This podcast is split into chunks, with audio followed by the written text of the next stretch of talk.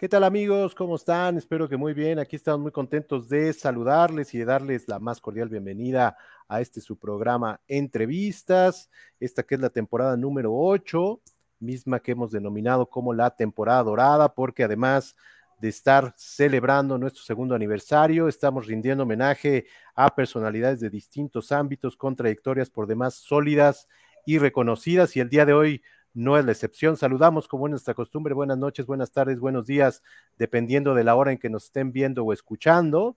Recuerden que estamos en Facebook, estamos en YouTube, estamos en LinkedIn eh, y bueno, en Spotify, donde pueden ver las más, ver y oír las más de 90 entrevistas que llevamos al momento. Eh, recordarles que este es un programa, primero que nada, para pasarla bien, para pasar un buen rato, conocer a nuestros invitados, aprender de lo que nos vienen a platicar y, ¿por qué no? Como decimos siempre, reflexionar en torno a ello. Y bueno, el día de hoy tenemos un programa de lujo con un invitado de lujo. Hablaremos de muchas cosas, hablaremos de arte, de cultura, de pintura, de música, de intelectuales, de pintores, de lenguaje, de eh, la generación de la ruptura, de cubos, de trompos, de zapatas, de torsos femeninos y de mucho más. Y para ello quiero dar la más cordial bienvenida al maestro Arnaldo Cohen. Maestro, ¿cómo estamos? Omar, jefe, qué gusto estar con tu programa tan exitoso ya. 90, muchas gracias. 90 cápsulas ya tenemos. Las, voy a, las voy a ver para... Eso. A ver, como tú dices, a ver qué aprendo. pues sí, por ahí hay entrevistas bien, bien interesantes, sobre todo en esta temporada dorada que lo que hemos hecho, eh, llevamos ya 25, este es el programa 25 de la temporada dorada, y lo que hemos estado haciendo es reconstruyendo la historia de la segunda mitad del siglo XX y lo que va del XXI, eh, y se ha armado, la verdad, eh, un, algo bien interesante porque hemos tenido aquí desde escritores, pintores como usted, músicos, científicos y bueno, diferentes disciplinas y, creo que se está conformando algo bien, bien interesante. Así que le agradecemos muchísimo porque sabemos que usted es parte importante de este eh, rompecabezas que estamos armando. Gracias, Omar. Recuérdame que ya nos hablamos de tú. Exacto. pues muy bien. Yo quería empezar justamente, eh, pues mostrándole esto, felicitándolo por esta gran exposición que pudimos ver en el Museo de Arte Moderno hace algunas semanas.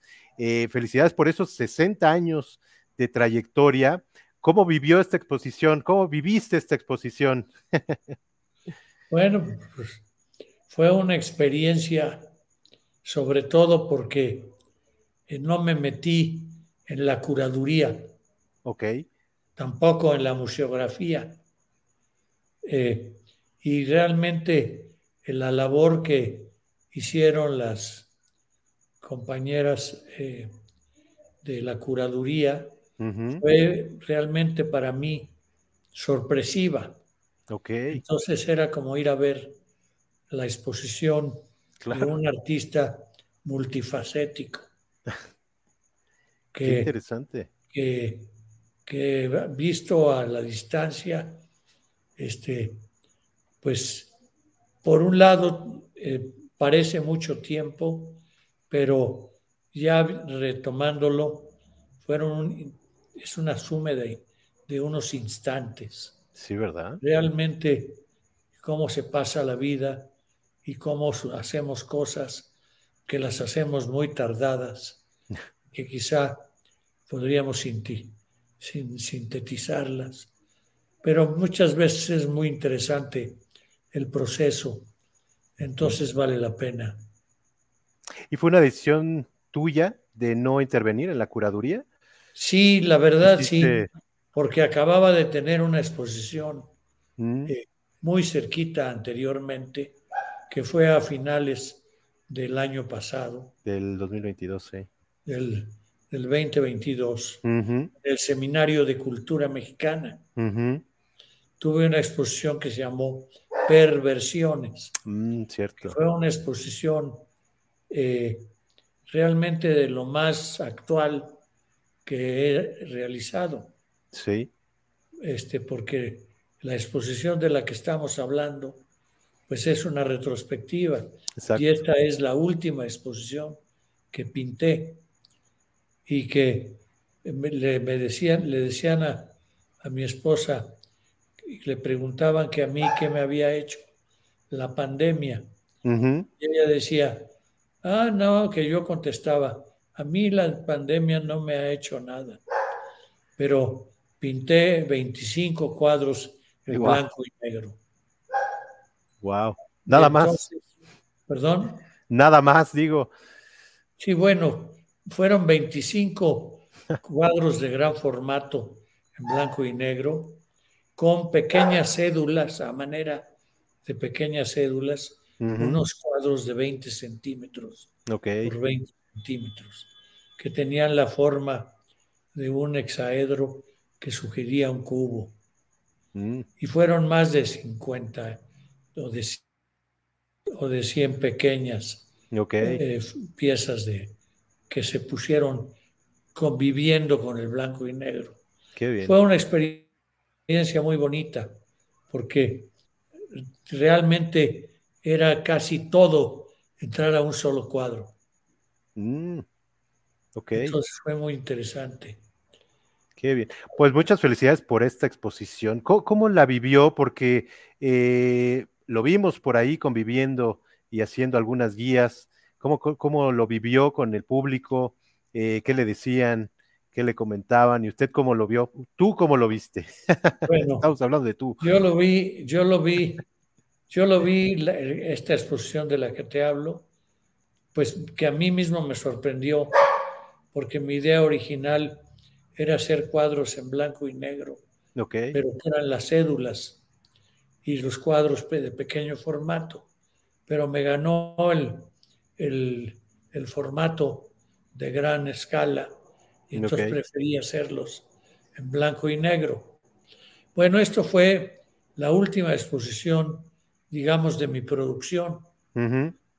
Y luego vino esta exposición de la cual estamos hablando, que se llamó eh, El reflejo de lo invisible.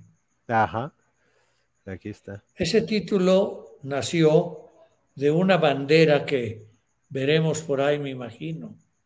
No la tenemos, pero platíquenos porque está bien interesante, sí. Y que dicen, que dice todo, las letras, dice, todo en el mundo está dividido en dos partes de las cuales una es visible y la otra invisible. Aquello visible no es sino reflejo de lo invisible. Wow. Entonces, de ahí nació reflejo de lo invisible. Y, Qué bien. Y, está tomado de un, de un texto del, de la Cábala del Zohar y cómo realmente el tiempo, este, si estamos hablando del siglo XII, cuando él escribió eh, el, profeta este, Moisés de León, y, y para acá el Soar. entonces, una frase como esas nos abre una ventana tanto en, el espacio como también en el tiempo. Claro. Pues mira, justamente traía algunas frases que sé que tú utilizas, algunas son tuyas, algunas no, pero sé y, quería tomarme esta oportunidad porque me parece interesantísimo. Una de ellas es esta. Todo en el mundo está, ah, pues es todo, es esta, justamente. Es esta todo en el mundo está dividido en dos partes, de las cuales una es visible y otra invisible, y aquello visible no es sino reflejo de lo invisible. El reflejo de lo invisible es el título de la exposición. Sí. Y aquí traemos, traigo otra que sé que, eh, y no sé si la puede ver, yo la leo. El artista debe ser un amenuense del espíritu o la musa, que son sinónimos. Debe ser un creador de fábulas sin moraleja. Sí, Explíquenosla. y sé que le gusta. Es de Borges. Exacto. ¿Por qué le gusta tanto esta, esta frase? Porque, porque realmente yo creo que una de las partes más importantes para el artista es el espectador. Porque el espectador, eh, pues eh, el espectador es, es parte esencial, porque el artista no existe sin el espectador. Exacto. Entonces, para mí esta frase, el artista debe ser un amanuense del espíritu o la musia, o la, o la musa, eh, que son sinónimos, debe ser un creador de fábulas sin moraleja. Cuando se le pone la moraleja a algo, se presta a, a coartar la libertad del espectador. Exacto. Yo creo que eh, las fábulas son maravillosas porque a cada uno nos dice algo. Si uno les da la respuesta, pierde el misterio. Y creo que el arte tiene mucho que ver con eso. No sé si seguramente recopilaste otra frase. Sí. la podemos leer y así Mira, hablamos sobre ella. Aquí está. Eh, es, no hay que buscar el camino a la libertad. La libertad es el camino. Así es. Ya es un poquito como caminante. Hay camino, se hace camino al andar. Y este, pero sí, eh, de alguna manera uno encuentra su destino aún en el camino que busca para evitarlo. Y entonces, lo único que podemos encontrar o lo único que podemos buscar es el actuar y dejarnos eh, crear con libertad. Exacto. Y sé que la libertad ha sido importantísima en tu trayectoria, ¿no? Es, ha sido clave. Es que es la, es la fuente de inspiración. De realmente ahí, si, si uno es libre, pues se puede actuar este, de manera de mostrar lo que cada, que cada uno somos. Sí, totalmente. Y aquí hay una más, creo que es la última, y, y va muy de la mano con lo que decías al principio. Una obra de arte cierra su ciclo de comunicación con el espectador. Esencialmente. esencialmente. Que ahí es el espectador el que da, eh, el que cierra, ¿no? Justamente. Sí, el, espectador puede ser un gran poeta, puede ser un filósofo, puede ser un niño, puede ser una persona cualquiera, puede ser un ama de casa, puede ser cualquiera hay que perderle el miedo. no, no lo va a hacer uno, sale natural, porque cada uno tenemos la posibilidad de dejar que nuestra imaginación vuele y, la obra que, está, que tiene enfrente, pues es un pretexto. Sí. Me gusta eso, me gusta mucho eso que dices de que el espectador también es creativo. Sí, es un espectador creativo. Exacto. Porque existen muchos espectadores pasivos. No está mal, pero la participación es como sumarse a la creatividad de esa obra, de ese artista o la propia. Creo que la propia es principalmente. Totalmente. Pues quería empezar con eso, que me parece interesantísimo, porque es pues toda una filosofía y todo eso se pudo ver reflejado en la exposición que tuvimos la oportunidad de ver. Y bueno, quiero echar el reloj algunos años atrás y quiero que nos platiques un poco de tu infancia aquí en, en la Ciudad de México, ¿verdad? Aquí en la Ciudad de México, en el año de 1940. 40. Estamos viendo una foto de cuatro generaciones. Exacto. Era mi abuela que está arriba a la derecha, su papá, que está ah, sentado, su hijo que está allá, que es Arrigo Cohen, y abajo estoy yo. ¿Quién sabe qué edad tenía yo ahí? Probablemente seis años. Por ahí, ¿verdad? ¿Verdad? Está interesante.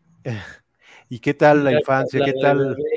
Es la clásica de aquella época de estudio, de llevar al bebé al estudio a,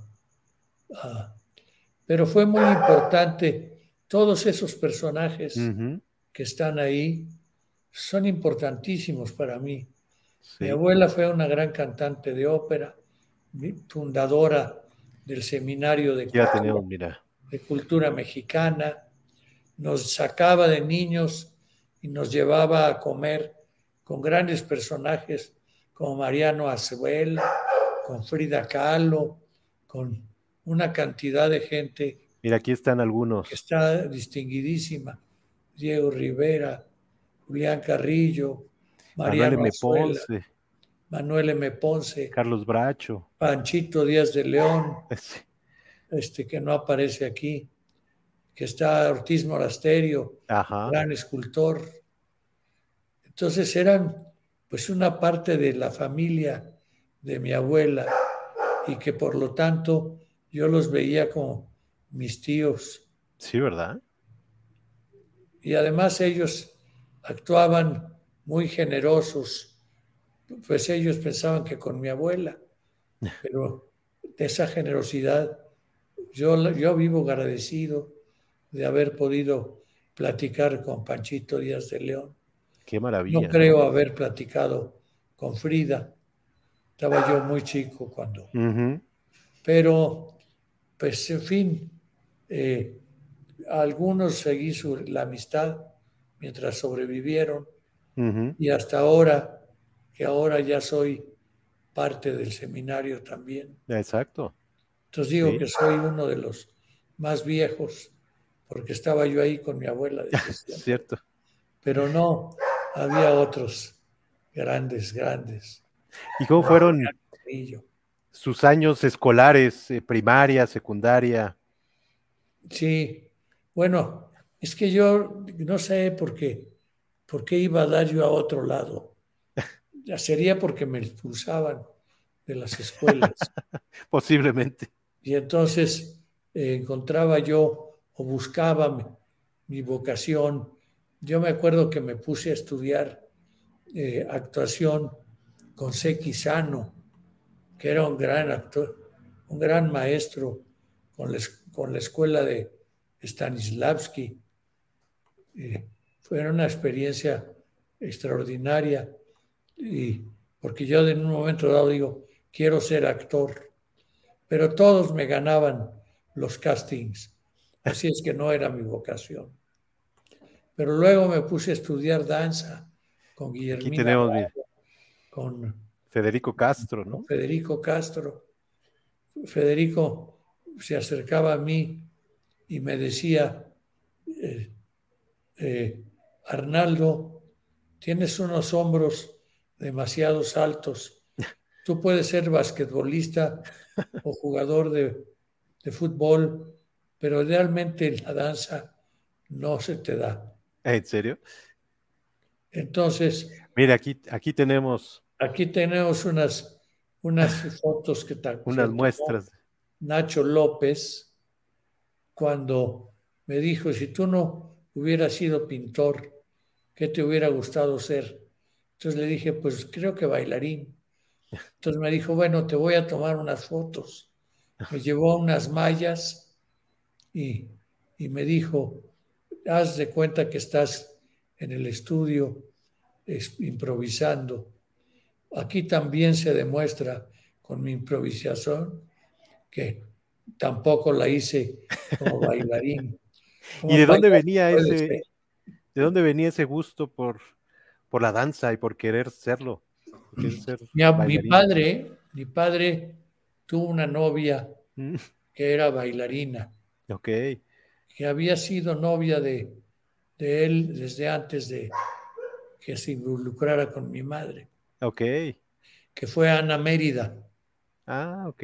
La hija de don Carlos Mérida, el gran pintor guatemalteco. Y este, y ahí también la cercanía de mi papá con, con, con Carlos, con, el maestro, eh, ay, se me fue su nombre de repente.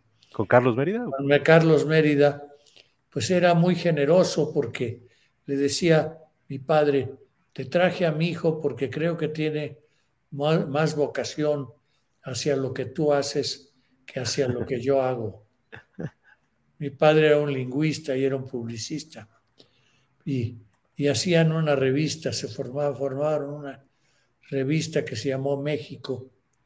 Y eh, él, un señor Lozada, y este, mi padre formaban esa revista. Entonces yo los acompañaba cuando tenían la reunión y entonces me ponía a platicar con Carlos Mérida, que me platicaba sus experiencias cuando había conocido a Picasso y cómo había conocido a Joseph Albers. Y entonces era fascinante que él me contara de esos artistas y lo que eran esos artistas. Claro. Entonces, pues era un constante aprendizaje. Era maravilloso. Entonces ahí me dio por la danza, por su hija. Nos invitaba a las funciones de danza, al nacimiento de Zapata, de, con Guillermo Arriaga, con mm. Rocío Sagaón. En fin, este Carlos Mérida también fue un personaje muy importante para mí. Sí, cómo no. Y bueno, ahorita nombró a, su padre, a tu padre, perdón, estamos hablando de tú. Eh, y bueno, gran lingüista, musicólogo también. También. Eh, y bueno, una eminencia, diría yo. Eh, por aquí tenía, para los que no recuerden, voy a poner algo, que yo era fan, yo era fan de este programa de Jorge Saldaña. Precisamente sirve para aromar y para darle un eh, ligero sabor aperitivo, o sea, amargo, a las, bueno, a, distintas bebidas, de preferencia a aperitivos, precisamente. Al vermut Sí, al vermut se le dan un... Ah, se llama, el hecho de lo que sirves al hacerle así a la botellita, se llama golpe. Entonces tú pides, por ejemplo, deme un vermut con dos golpes de angostura. Ahí está, era una maravilla ese programa. Sí, sabía todo. Sí. Pero además todos eran Ernesto de la Peña y varios de ahí eran unos genios. Ahorita que me estabas hablando de Mauricio Herrera, Ajá. este, yo lo conocí porque pretendía a mi hermana. ¿Ah, sí? Sí. Nos hicimos amigos. Y entonces un día llega a la casa y, no estaba mi padre y estábamos platicando. Y llega Rigo, mi papá, y entonces le dice, ¿y usted qué hace? Y entonces Mauricio le dice, yo este, soy arquitecto. Y entonces le pregunta a mi papá, ¿y qué sabes sobre la luz? Ok. Y entonces le contesta Mauricio, que ya es nuestra. siempre con sus ocurrencias. Entonces, ah, pero siempre tenía mucho humor a Rigo, siempre, siempre eh, enriquecía eh, cualquier pregunta de una persona y la hacía sentirse bien. Sí. ¿Y cómo era como padre, como papá? Al principio muy latoso. ¿Era estricto? Pues era porque siempre decía, lo que tú quieres decir, lo que tú quisiste decir es tal de otra cosa. Y entonces, pues yo llegaba y decía, hijo, qué inteligente es mi papá, cómo sabe cosas, cómo sabe lo que quiere, lo que yo quise decir. Lo que yo. Hasta que un día le dije, y me dijo, me dice, lo que tú, le dije, a ver, Arrigo, lo que yo quise decirte es lo que te dije. Lo demás es tu interpretación. Claro. Yo no te quise decir eso. Yo mucho tiempo duré este, eh, pensando que efectivamente yo había dicho lo que tú dijiste. Me costó mucho trabajo deshacerme de esa imagen. Pero luego él entendió eso y también eh, con Chomsky y con otras gentes, pues ya hablaban de que pues el lenguaje es vivo, que está, que va cambiando. Claro. mi padre, como sea, pues tenía una trayectoria de tiempo atrás con el lenguaje, pero luego se fue haciendo muy flexible al lenguaje. Okay. A, a, ver todas las acepciones, decía él. Y ya no era tan latoso. Las, lo que hacemos todos los que nos enfrentamos con el público, nos ventaneamos, ¿no? Sí, claro. Y bueno, eh, algunos amigos que tenía él, pues ni más ni menos que otros genios, eh, nada más y nada menos Buñuel, Salvador Elizondo, Ernesto de la Peña, eh, Raúl Lavista y Claudia Rau, y sé que por ahí, pues tú te incluías en, en esas reuniones, ¿no? Fue muy curioso, fue porque un día mi padre se encontró con Raúl Lavista, que fueron compañeros en los colegios franceses. Ok. Y, y entonces Raúl Lavista invitó a mi padre a que fuera un domingo, porque él se reunía con sus amigos los domingos para oír música. Mm. Entonces fuimos, me fui invitado a través de mi padre a conocer a Raúl Lavista. Okay. Y de entrada a su casa me encuentro con estos personajes alrededor específicamente, que era Luis Buñuel, Salvador Elizondo, Ernesto de la Peña, Claudio Arrau, entre otros que estaban invitados ese domingo. A escuchar música. Y traían una discusión Ernesto de la Peña con Salvador Elizondo sobre la, concepción de lo, de lo germano. Okay. Eh, eh, Salvador Elizondo hablando de Nietzsche y, el otro hablando de Wagner. Y, y entonces estaban ahí en una discusión a la cual llega Rigo y le entra y, dice Raúl, bueno, ya basta de teoría, vamos a oír música. Y entonces les dice, nos dice, eh, eh, vamos a, entre Claudio y yo, vamos a tocarles los, eh, decir, los temas de las Valquirias, que es la obra que íbamos a oír. Ok. Y entonces, este, al piano nos toca el mismo Claudio Arrau, que era un super pianista maravilloso, que venía a México e iba a ver a, a, Raúl y que tuve la suerte de estar ahí en esa ocasión. Y Luis Buñuel, que simplemente escuchaba ¿Ah, y decía, ya cuando no me interesa la música que estamos oyendo, le bajo el volumen a mi aparato de sonido y ya no más los veo.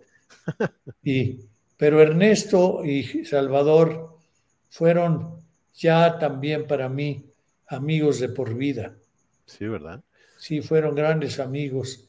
Raúl, ya no falté yo lo, más que, que pude ir a casa de Raúl La Vista a oír música, que se aprendí cosas maravillosas.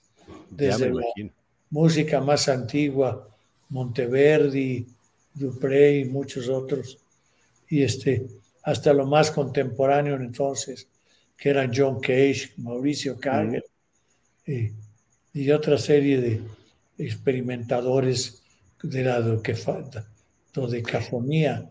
Ajá. Entonces, era muy interesante oír nuevas sonoridades con Honecker o este o con, bueno con grandes músicos todos los que oíamos.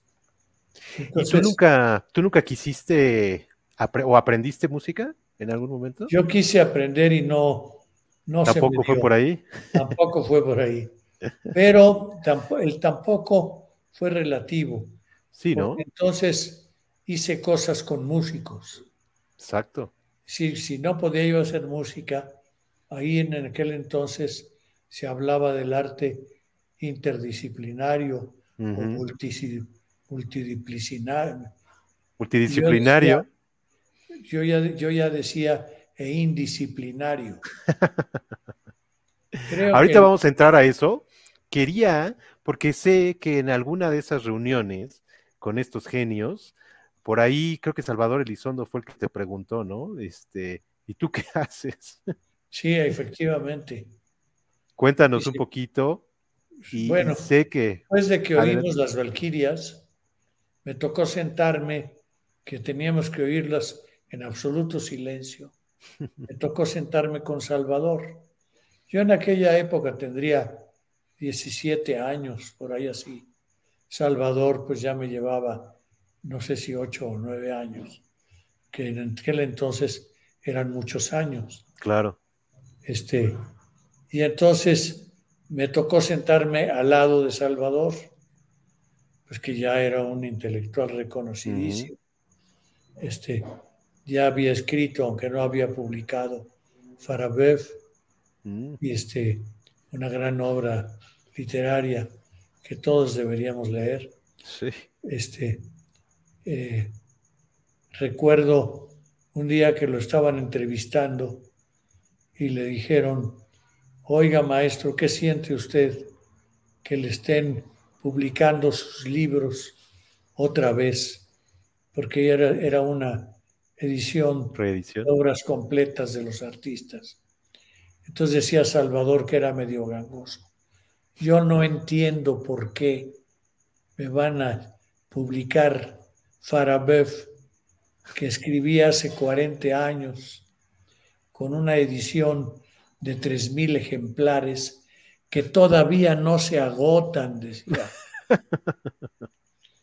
Entonces tenía también una gran simpatía y un sentido autocrítico muy agudo este, y crítico, no se diga, y este, pero con una gran sabiduría. Entonces, pues era fascinante. Y entonces me pregunta, ¿y tú qué haces? Y yo le contesto, pues yo soy pintor. Entonces dice, ¿y qué sabes de Paolo Uccello? Entonces, afortunadamente, había yo eh, puesto unos cuadros de Uccello en orden con mi hermana, que tenía que presentar una historia del arte en su escuela. Entonces la ayudé, lo acababa yo de ayudar y estaba fresquito lo que había conocido a Paolo. Ni mandado a hacer. Que era un pintor del Renacimiento temprano, eh, inventor de la perspectiva. Y entonces me encantó la idea y decía, entonces me dice, pues yo cuando llegué a la, National Gallery en Londres y vi el cuadro de Paolo Uccello, la batalla, una de las batallas de San Romano. Dice, ahí colgué los pinceles. él era un pintor, él estudió con Guerrero Galván. ¿Ah, sí? otro, otro magnífico pintor mexicano. Y este, entonces con eh, dejó, él dejó la pintura, dice, y colgó los pinceles. Estos son los cuadros de Paolo Uccello. Sí. En algún momento, yo creo que después de 20 años, porque eso fue, sí, yo creo que 20 años o más, porque primero me fui, becado por el gobierno francés a París y ahí viajé a Italia y a Londres y a todo lo que estaba más o menos cerca. Y entonces me acuerdo que cuando me... Pero platíquenos un poquito, platíquenos de ese viaje, porque sé que fue importante y que iba con estos dos personajes, ¿no? Sí, este, el de la izquierda no sé por qué no lo reconozco. Es Julio Estrada. Mario la vista, sí. ¿Y el, de la izquierda quién es? Estrada. Ah, Julio Estrada. Julio Estrada. Sí, no lo reconocí. Julio Estrada es que era muy simpático y ahí lo veo muy serio. Muy serio, ¿verdad? sí. Bueno, me tocó en 1966 con Raúl La Vista conocer a, a, a Mario La Vista, su sobrino. Ajá. Y curiosamente, los dos estábamos becados para estudiar en Francia. Íbamos a estar el mismo año. Ok. Y curiosamente, cuando, cuando yo me fui a, a París, eh, en vez de encontrarme con Mario, me encontré con, con Julio Estrada. Ok. Y, y entonces Julio que era un gran músico, que yo admiraba muchísimo, porque desde antes de irse a París, siendo muy joven, era ya un erudito ¿Ah, en la música y, y, conocía la música a la perfección y daba prácticamente unas clases de música en Radio Universidad. Ok. Entonces yo lo escuchaba siempre y escuchaba la música de Honegger, de Bartok. Es decir, era un aprendizaje maravilloso con Julio. Y nos encontrábamos, nos encontramos en París.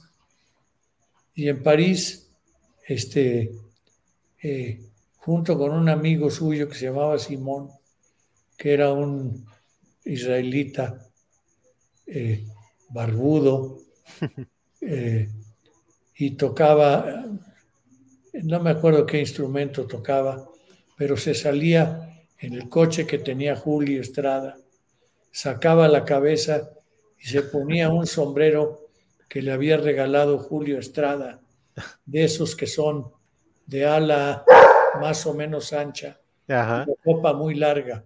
Ok. Entonces la sacaba del coche por el, por el quemacocos y sí, y andábamos por París Siempre nos detenía la policía. Siempre Julio les hablaba como un personaje, ya fuera un chino hablando. Ah, ¿En serio? Y, el francés o el mexicano hablando. Nos tocó ver la película de, de los caifanes. Ok. Eh, en, en París. Y saliendo, Julio Estrada quiso emular a los caifanes con el público y empezó a tirarle el can a una chava. Y la chava francesa, pues primero no, no, le, no lo peló y entonces Julio empezó a insistirle uh. en, que, en que si quería salir con él y también hablaba en el español, la francés muy a la mexicana de los caifanes. Y la chava iba aterrada, huyendo de Julio, mientras Julio, en invierno, irse, irse poniendo prendas para salir al exterior. Él se iba quitando las prendas conforme la, la chica ah, avanzaba, aterrada de que la abordara Julio. Llegó a estar ahí casi ya quitándose la camiseta llegamos al coche de la, de la chica, Belia, su esposa, cargaba su ropa mientras, y la mujer al fin llegó a su coche y salió aterrada. Este, era muy simpático y tenía grandes ocurrencias. Entre ellas, un día me hizo comprar una grabadora de esa de carretes, Ajá. porque decía que la música en, en los casetitos chiquitos no servía. Entonces me hizo comprar y le dije, ¿cómo voy a llenar esos carretes? Yo te los, te los, te los lleno. Entonces él daba clases también en, en la radio, la radio francesa. Ah, ok. Y era alumno de Senakis. Y entonces tenía acceso a hacer grabaciones. Entonces me hacía grabaciones de todos los artistas contemporáneos. Ah, ¿en serio? Para que yo los escuchara mientras pintaba en París. Wow. Entonces, era fantástico. Este, mi perro está ladrando. Quiere opinar también. No quiere, quiere ir a. Ah, quiere hacer sus necesidades. Sí, ya, ya lo, lo van a llevar. Ah, bueno. Este, entonces. Entonces, ese año fue un año en París. Fue un año que estuve en París y pues pasaron muchas cosas. Digo, yo salía por primera vez de, de, de, México, de México a un país extranjero. Bueno, inmediatamente anterior hice una exposición en Washington y otra casi encimadas, otra en, en, en Washington, una en Washington y otra en, en San Francisco. Ok. Y, y entonces, pero eran mis primeras salidas. Ok. En, ese primer viaje que fue a Washington, por la cercanía fui a Nueva York. Mm. Y entonces en Nueva York vi el, el museo del Metropolitan. El Metropolitan. Y entonces, cuando yo vi el Metropolitan y después en París el Louvre, mm. y que había exposiciones de arte contemporáneo también en el, también en el, en el Metropolitan, y si no de arte moderno, sí, muy interesante. Y que yo veía todo por primera vez. Claro. Como, porque sí lo había visto en reproducciones, pero verlo en, en su dimensión era fascinante. Y para mí todos los artistas eran, eran nuevos. Era como ver al artista más contemporáneo. No sé si era eh, Botticelli o, o Masacho. Y entonces era para mí fresco, estaba recién hecho. No importa si eran los barrocos, si eran los impresionistas, si eran los artistas pop, op, o Robert Rauschenberg, el expresionismo abstracto. Era todo verlo, pero como si fuera al mismo tiempo. Todos los artistas para mí eran contemporáneos y lo siguen siendo. Ahí aprendí que de ahí nació el querer ser todos los pintores. Humildemente. Humildemente. Oye, maestro, ¿y eh, los estudios que tuviste de publicidad fueron antes? Fueron, fueron eh, cuando, casi simultáneos con mis subidas, con, con, mis pintas a ah. arquitectura. Mira, aquí tenemos. Mi padre, mi padre estaba, estaba, eh, era publicista también. Ajá. Y estaba publicado porque mi madre murió y y siempre me decía que tenía yo que hacer algo útil, no estar dibujando y haciendo esas cosas, que podía hacerlas, pero que estudiara yo algo importante. Okay. Entonces, pues yo buscaba qué estudiar, pero encontraba otras cosas en el camino que no eran muy del gusto de mi madre. Y mi madre murió cuando yo tenía como 17 años. Mm. Y entonces justo fue cuando conocí a Raúl Lavista. Okay. Y mi padre, en aquella época, llegó, llegó Gordon Jones a México, que fue un, era un ilustrador y un artista de la publicidad excepcional. Okay. Y un ser extraordinario. Este, ahorita que estoy viendo tres etapas, una desconocida, porque es el Gordon Jones joven que vino a México y le interesó mucho el arte. Luego Gordon Jones, el maestro que vino a México muchos años después y que quería seguir haciendo publicidad y ganar mucho dinero porque lo que quería era ser artista. Ah, mira. Y llegó, ahí lo estoy viendo ya mayor, ya retirado y queriendo ser pintor. Mm. Era un gran pintor, un gran, gran pintor. Pero decía, Arnaldo, ¿cómo le haces? Porque yo antes estaba acostumbrado a tener un cliente antes de pintar una obra. Ah, ok. Pero ahora, cuando yo pinto mis cuadros, no, no tengo al cliente. Entonces, ¿qué hago con los cuadros? Entonces él se sorprendía de que lo que él hacía, pues no era tan fácil enfrentarse a un mundo claro.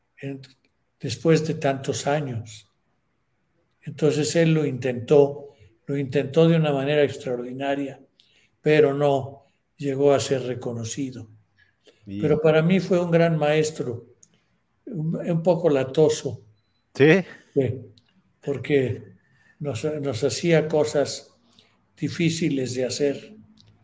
Por ejemplo, esta exposición que te hablé al principio de los cuadros expresionistas blanco y negro, eran formas muy sensuales flotando en el espacio. Y, y, eso me recordó una primera clase que tuve con Gordon Jones, que fue un ejercicio de ver a, a la modelo y ponerse ¿verdad? en el papel, pero sin ver el papel. Ok. Es decir, nada más el punto de partida y luego. Y entonces todas estas formas orgánicas pues salían diferentes un poco de lo que uno ve. Claro. Y entonces eran formas entre abstractas, pero formas con la sensualidad del, de la modelo. Claro. Entonces me acuerdo que cuando estaba yo haciendo el, por primera vez ese ejercicio, llegó Gordon Jones y me dijo, este, ven para acá, no tienes que ver a la modelo. Y me subió a la tarima con la modelo y me dijo, vamos a, préstame tu dedo índice.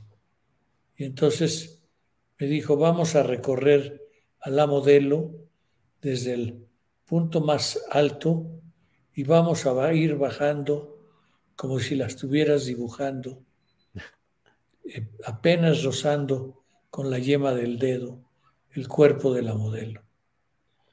Y entonces a esa edad, pues sí se sienten cosas. claro. Y, y, hay, y hay sensaciones extraordinarias. Y entonces me dice, ahora vuélvete y regresa y ponte a dibujar sin ver a la modelo.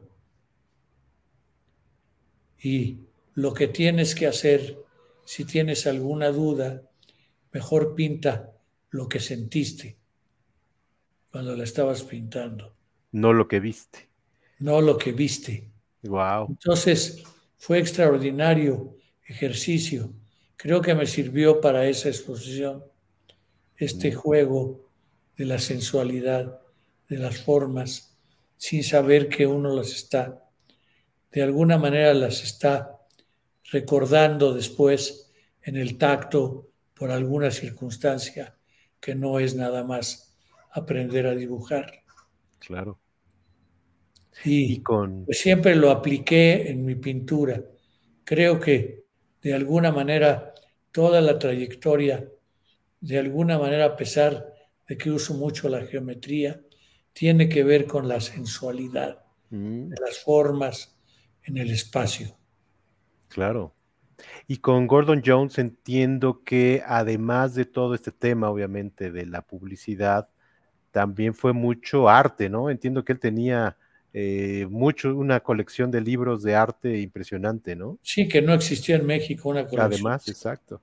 Porque él, como había querido ser artista, se hizo una biblioteca y como trabajaba en publicidad, podía comprar los libros que quisiera.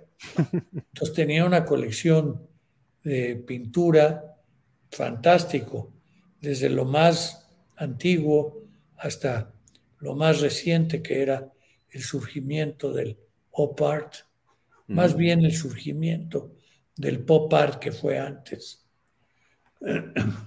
Y entonces, para mí era muy importante porque era luchar entre ser publicista y ser artista. y ver, y ver cuál era la diferencia. Y que en algunos casos esa línea no existe. Pueden mencionar Andy Warhol, entre muy pocos otros. Sí. Pero que, que, porque los demás otros se dedicaron solamente a esa experiencia de, de, pintar lo que era el pop art, el, decir, el arte de la publicidad, aplicado al arte que es la mercadotecnia. En fin, ese es otro cantar. Pero, pero sí fue una... Y él siempre quiso ser pintor, tenía su colección y, y a mí me invitó a ser parte de su equipo para eh, eh, hacer trabajos que hacía él freelance. Mm. Y entonces hacíamos cosas para Pfizer, para ah. Misa para muchos productos. Y era muy interesante. Sí, como Muy interesante. Me sirvió después para hacer yo portadas de libros del Fondo de Cultura eh, Mexicana con, con Huberto Batis, que me daba la sección para hacer libros sobre, portadas de libros sobre psicología. Me tenía yo que zumbar por lo menos este, las, las, eh, la presentación exterior o las solapas de los La solapa o el prólogo, me imagino. Para saber de qué se trataba y poder hacer las portadas. Qué maravilla. Pero el, el amor de hacerlo, yo se lo agradezco a Gordon Jones, porque nos hacía amar lo que hacíamos. Qué lástima, ¿no? Que no llegó a... Este ejercicio que te platico es una de sus travesuras. Otra travesura que recuerdo era ponerme a hacer una, un, color difuminado hacia, hacia otro color con mm. wash, que era muy difícil porque tenía uno que mantener la humedad o el pintel seco, pero el pincel aguado se podía recorrer. Entonces era un trabajo realmente de gran, ejercicio, de gran ejercicio. Y cuando lo termino, llega Gordon Jones, lo ve. Para eso siempre me ponía en todo 6.5. ¿De calificación? Sí. Toda la vida me puso 6.5. ah, caray. Hasta que un día me... Bueno, pero ahorita te cuento cuando hago este, este, esta pieza, que era nada más un fondo, de un color a otro. Y entonces y si ¿ya te salió? Y le dije, sí, ya me salió. ¿Ya lo aprendiste bien? Sí, ya lo puedo. ¿Lo puedes volver a hacer? Sí. Y entonces agarra mi, mi dibujo y, lo iba a romper. Entonces este, lo rescato y lo pongo en, el, en, la mesa y llega y, y con los pinceles sucios lo sucia. Y entonces estaba yo muy enojado. Sí, claro. Casi a levantarme para pelearme con él. Me dice, tranquilo, tranquilo. Le decíamos el coach. Ok. y este, eh, tranquilo, dice, ya si ya lo hiciste, lo puedes volver a hacer. Es más, hazlo otra vez. Entonces lo acabé. Y entonces se lo enseño y me dijo, ¿sí te salió? Sí, sí me salió. Pues ahora lo que yo hice accidentalmente lo tienes que copiar en el nuevo. Ah, caray. Entonces era muy riguroso. Ok. Muy riguroso. Pero eh, es como me invita un día a una clase de pintura que daba para señoras y gente que quería aprender a pintar. Y entonces llegué, llegamos a, al previo de empezar a pintar y yo no sé si los demás lo entendían, pero él nos daba una clase del impresionismo. Ok. Para ver de qué cada artista podía interpretar una naturaleza muerta. Ah. Y entonces ya nos ponía un objeto y teníamos que pintarlo un poco a la manera de los impresionistas o de uno que eligiéramos. Entonces, pues eh, yo los había visto eh, en las reproducciones y, y, entonces empecé a pintar un poco como los puntillistas. Mm. Y entonces empecé a hacer puntos por todo el espacio y, ya algunos colores. Y, entonces, eh, de alguna manera, eran muy Monet, un poco impresionistas. Y me dijo, ya basta, ya recoge eso, está muy bonito, ya no tienes nada que hacer aquí. Y si quieres pintar, ponte a pintar. Ah, ¿en serio? Sí, pero ya no te puedo enseñar nada. y entonces me ponía otra vez 6.5. Me enseñó de color teorías diferentes hasta llegar a la de Clay y de muchos otros. Y, entonces eh, hacíamos ejercicios de color y, nos ponía 6 puntos y me ponía 6.5. Entonces le reclamaba y me dijo, ya sabes color, bueno, ahora el año que entra tú vas a dar la clase de ah. Ah, caray. Ok. Entonces me lo eché. Ah, sí. En esa época, pues todos los alumnos para hacer publicidad eran gente mayor. Ok. Y yo era un chamaco ahí. Y me dijo, tú vas a dar la clase. y entonces la daba la clase y a ellos los calificaba 10, 9, 8, 10 más 2, etc. Y a mí me ponía 6.5. Entonces ya le fui a reclamar y le dije, a ver maestro, a ver coach, ¿por qué me pone 6.5? Me dijo, ¿ya sabes de color? Dije, sí, ya hasta di la clase y a mis, a mis alumnos ya los corrigió y les, ya les puso unas calificaciones mucho más altas. Dice, entonces ya sabes de color. Sí, pues ahora olvídalo. Ah, caray. Ok. Y tenía razón. Sí. Uno aprende, pero después hay que dejar salir las cosas como uno es. Claro. No como uno aprendió que entiendo que mucho de esa filosofía, eh, pues también vino de este lado, ¿no? De Diego Rivera.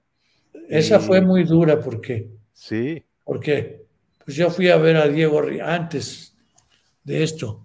Sí, fue antes, ¿verdad? Sí, porque fue en el año 56. Ok.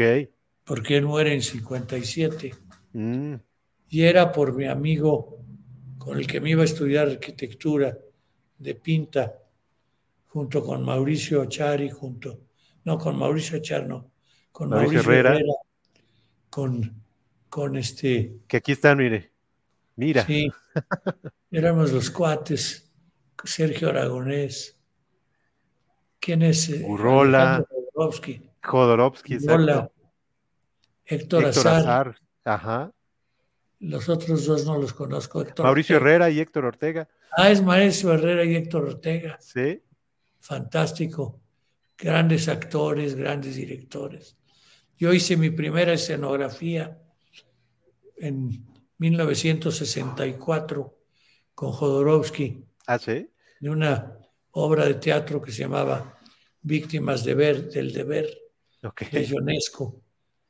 Y con Héctor Suárez era su primera puesta en escena de artista serio. Y este, bueno, no sé qué tan serio con Jodorowsky. Exacto. Este, pero, pero fue una experiencia extraordinaria, porque Alejandro era un gran incentivador mm. para hacer cosas. Y no se diga esa Sergio Aragonés con esa foto buenísima sí. del bigote. Que era mimo además, ¿no? También. Eh, era muy amigo. Este, me acuerdo que cuando se fue a Nueva York, se fue y, iban a vivir él y un amigo arquitecto suyo mm. de hacer veladoras. Ah, ¿En serio? Y velas eh, y vivir de eso en Nueva York, mientras lograban ver si lograban pues encajar en alguna de las cosas que hacían. De las revistas, ¿no? Y Sergio se forma en una cola que era eterna, porque eterna porque siempre estaba llena la cola de gente que quería entrar a Mad Magazine. A la revista Mad, ni más ni menos. Y entonces Sergio Aragonés, con ese bigote, se pone un sombrero cordobés de esos que usaba, eh, que se usaban para ver que eran los, los cantaores españoles, o los españoles en general, con borlas.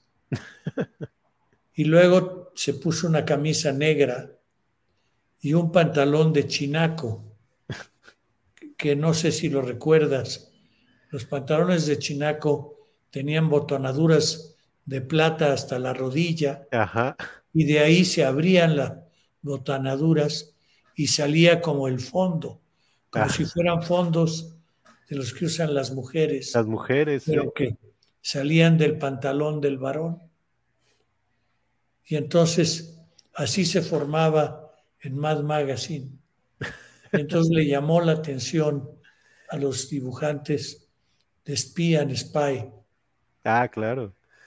Y entonces le llamaron y dijeron, vente. Y lo metieron por una puerta secreta a, a las oficinas. A las oficinas. Y le dijeron, mira, todos los que están ahí están haciendo cola y a todos les vamos a decir lo mismo, que ya no hay espacio en más, que dejen sus cosas para ver si en algún momento pueden entrar. Entonces le dicen, si tú puedes demostrarnos que sí hay lugar en MAD, entonces te ayudamos a entrar. Entonces, cuando hizo sus... Cuando hizo sus dibujos en los márgenes. En los márgenes, sí. Porque él traía siempre un estilógrafo.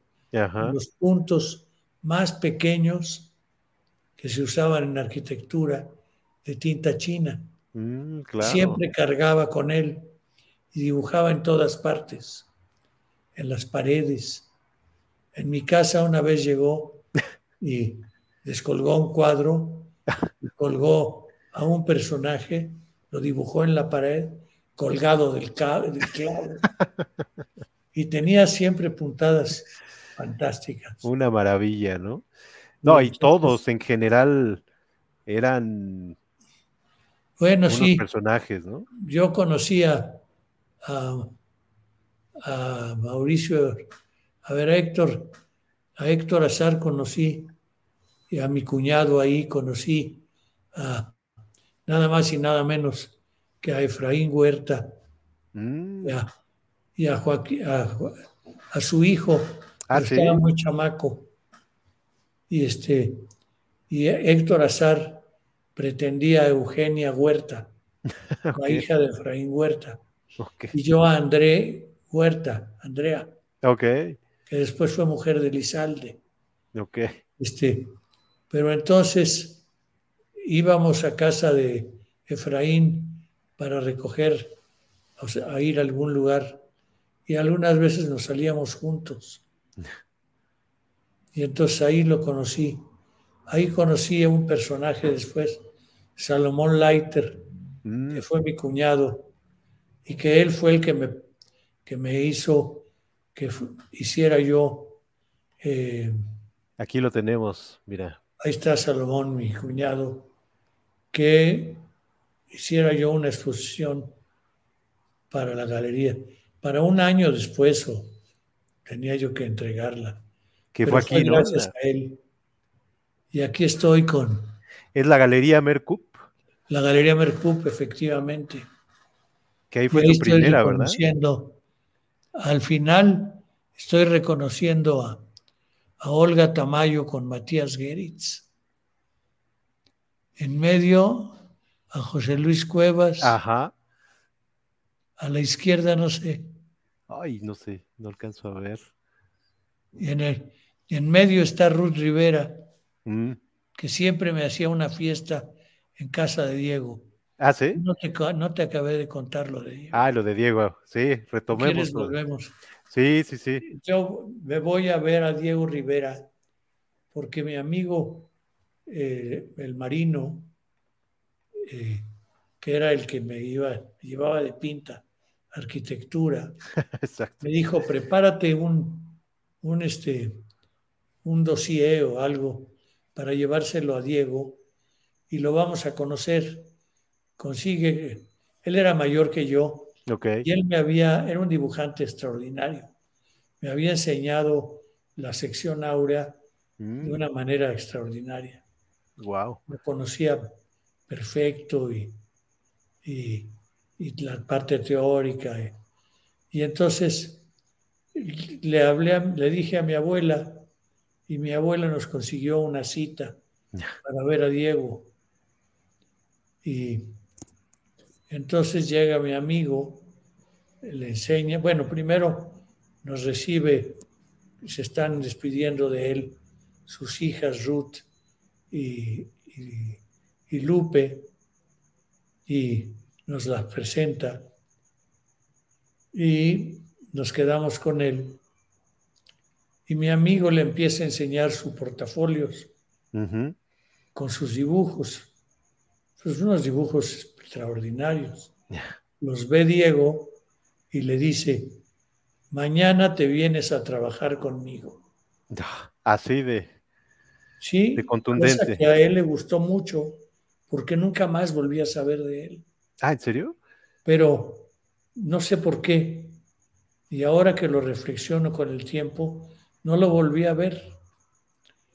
Y este, pero él se fue feliz porque él quería trabajar con, con Diego. Con Diego, claro. Y entonces después de eso, le dice, hombre, pues quiero ver, quiero que vea lo que hace Arnaldo. Entonces yo hacía ahí unos pininos a los 16 años. ¿Qué puede ser uno? A menos de que sea uno otras gentes, pero... Sí, claro. Pero yo no era de esos. entonces le enseño mi carpeta y Diego se queda callado, no dice absolutamente nada.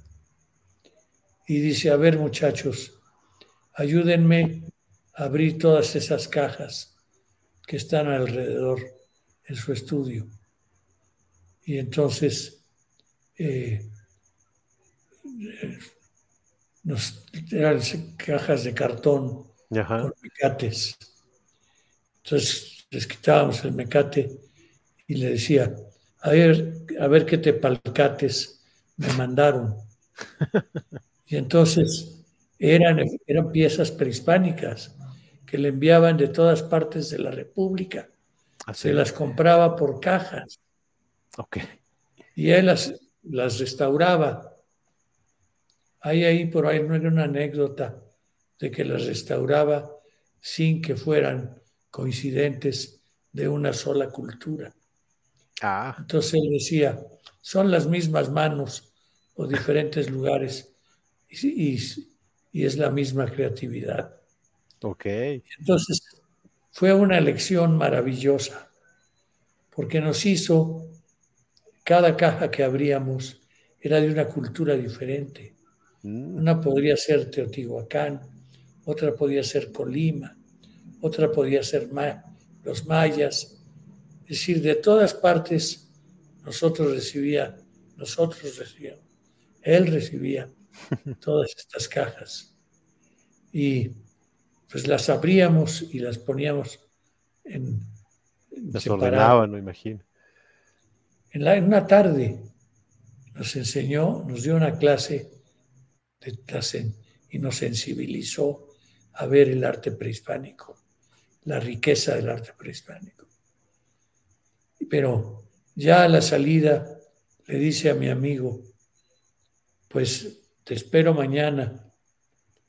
Y me dice a mí, y tú sigue pintando, pinta mucho, pinta todo lo que puedas, pero ve mucha pintura, ve pintura de todas partes.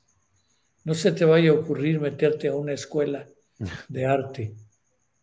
Ve pintura, ve la vela, ve, conoce a los artistas, ve cómo trabajan. Y síguele así, ve pintura, ve pintura. Eso fue su consejo. Para mí era un poco decepcionante. Sí, claro. En ese momento quizá yo estaba esperando que me dijera que yo también le entrara, ¿no? A trabajar ahí con él. A trabajar ahí. Y pues no, no me, no me dio por, por este. Pero por algo pasan las cosas. no, yo le, yo le agradezco, porque si, si yo me hubiera metido a una escuela de pintura, habría acabado luchando con la Escuela Mexicana de, Pintora, de Pintura y no reconociéndola. Porque de alguna manera Gordon Jones me enseñó a ver lo que él veía como extranjero y había venido a México a estudiar con, en San Carlos. Ah. Y entonces, este, pues yo ya cuando estaba con Gordon Jones, recordaba esas palabras de Diego Rivera y recordaba el 6.5 de Gordon Jones. Fueron grandes aprendizajes. Claro. Y entiendo que también con él, ¿no? Con Lawrence Calcagno. Lawrence Calcaño. Lawrence Calcaño llegó para hacer una exposición en, no sé, en, en una galería improvisada en la Facultad de Medicina, invitado por un amigo Gabriel Báez, mm. que era maestro de medicina en psicología o de psicología y medicina. No recuerdo. Y este, y me acuerdo que tenía un MG, un coche. Y, y, entonces vino Lawrence Calcaño y le, y le prestaron un, un, espacio, lo que es ahora el Suntory. Ah, ok. El que está en la colonia del Valle. Ajá. Esa casa estaba abandonada. Y la que vivía, eh, la dueña de esa casa, vivía enfrente. Era Imogen Beteta, okay. esposa de Ramón Beteta, que tuvo una hija que se llamaba Nora y era alumna de de Gordon Jones, no de, de, Lawrence Calcaño. Y junta, junto con él estaba, estaba en México otro artista que era el amigo íntimo, digamos, de la mamá de Nora, de okay.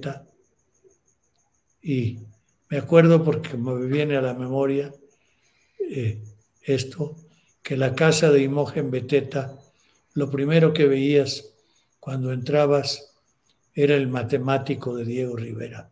Ah, ¿en serio? Un cuadro que era de ella y lo tenía colgado en su casa. Y era fascinante. Wow. Qué maravilla. Pues mucho aprendizaje también con pintábamos abstracto. ¿Perdón? Mucho aprendizaje con ah. él. Sí, y este, y entonces con Calcaño empecé, lo empecé a ver trabajar y me dijo, entra en, en el estudio, toma lo que quieras y pinta. Con Laura Calcaño. Ah, sí. Y entonces, eh, después de varios intentos de pintar con, con él y jugando, a tirar pintura y patinando con los pies desnudos y una serie de experiencias del expresionismo abstracto. Y nos dio una clase maravillosa de expresionista. También a final de los 50. Y, este, y fue una experiencia extraordinaria, Lawrence Calcaño. Y bueno, regresamos, damos un brinco a lo que fue la primera.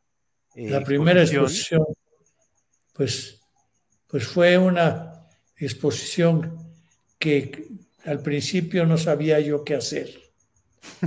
Pero en esa época me llevaba mucho con los pintores que se llamaban Nueva Presencia. Ok. Que eran los pintores figurativos, pero expresionistas, que eran Francisco Corsas, eh, Pepe Muñoz Medina, eh, estaba también, ¿cómo se llama? Ah, caray, se me fue su nombre. Bueno, Góngora, Francisco Corsas, Artemio Sepúlveda. Entonces, todos ellos eran una, un grupo que habían sido compañeros de las diferentes escuelas, de la universidad o del San Carlos, y que yo los visitaba porque me los había presentado Salomón también. Mm. Y algunos los había conocido también por Héctor Azar. Okay. Y, en fin, el mundo, la zona rosa, era un enjambre de. Sí, ¿verdad? De, de abejas que pululábamos por ahí. De artistas de todas las disciplinas, ¿no? De todas las disciplinas. Y entonces a mí me tocó ser amigo de Corsas, de Cuevas, de, Coronel, era el, ah, pues es Coronel, Con su esposa. Ahorita que lo mencioné, ahí está Rafael Coronel, mm. que era esposo de Ruth Rivera. Ok. En la foto de la izquierda solo conozco a a Merle de Cooper, que está la señora en el centro, su esposo que está con la corbata del lado derecho.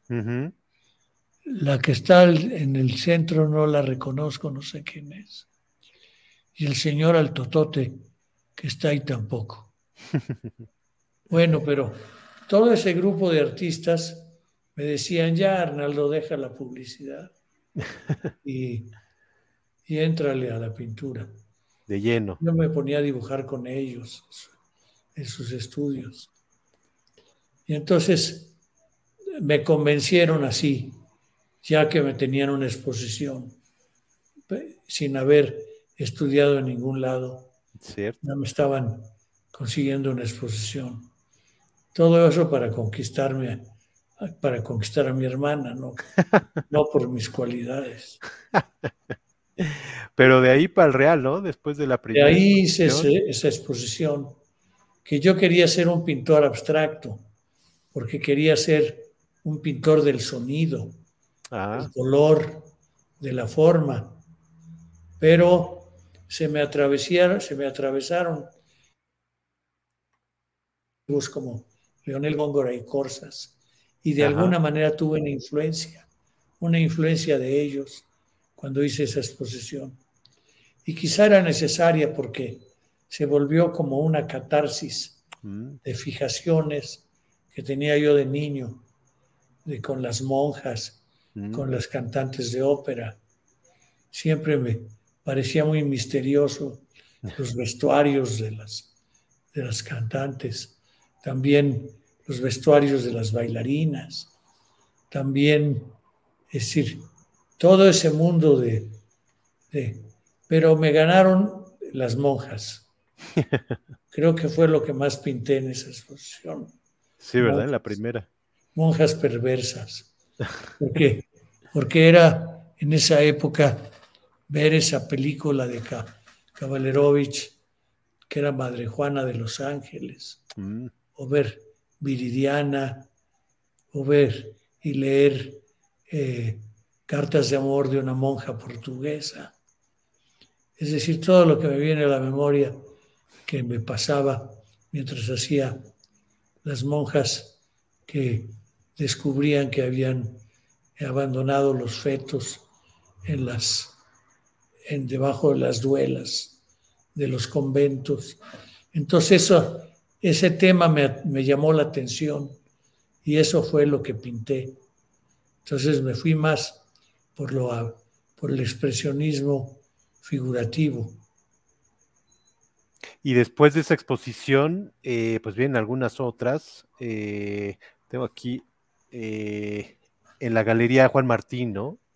La Galería Juan Martín es una galería en donde una amiga muy querida, Lucero Isaac, mm. esposa de Alberto Isaac, mm. también muy querido, gran caricaturista, un gran director de Conacine, un gran cineasta, un gran amigo.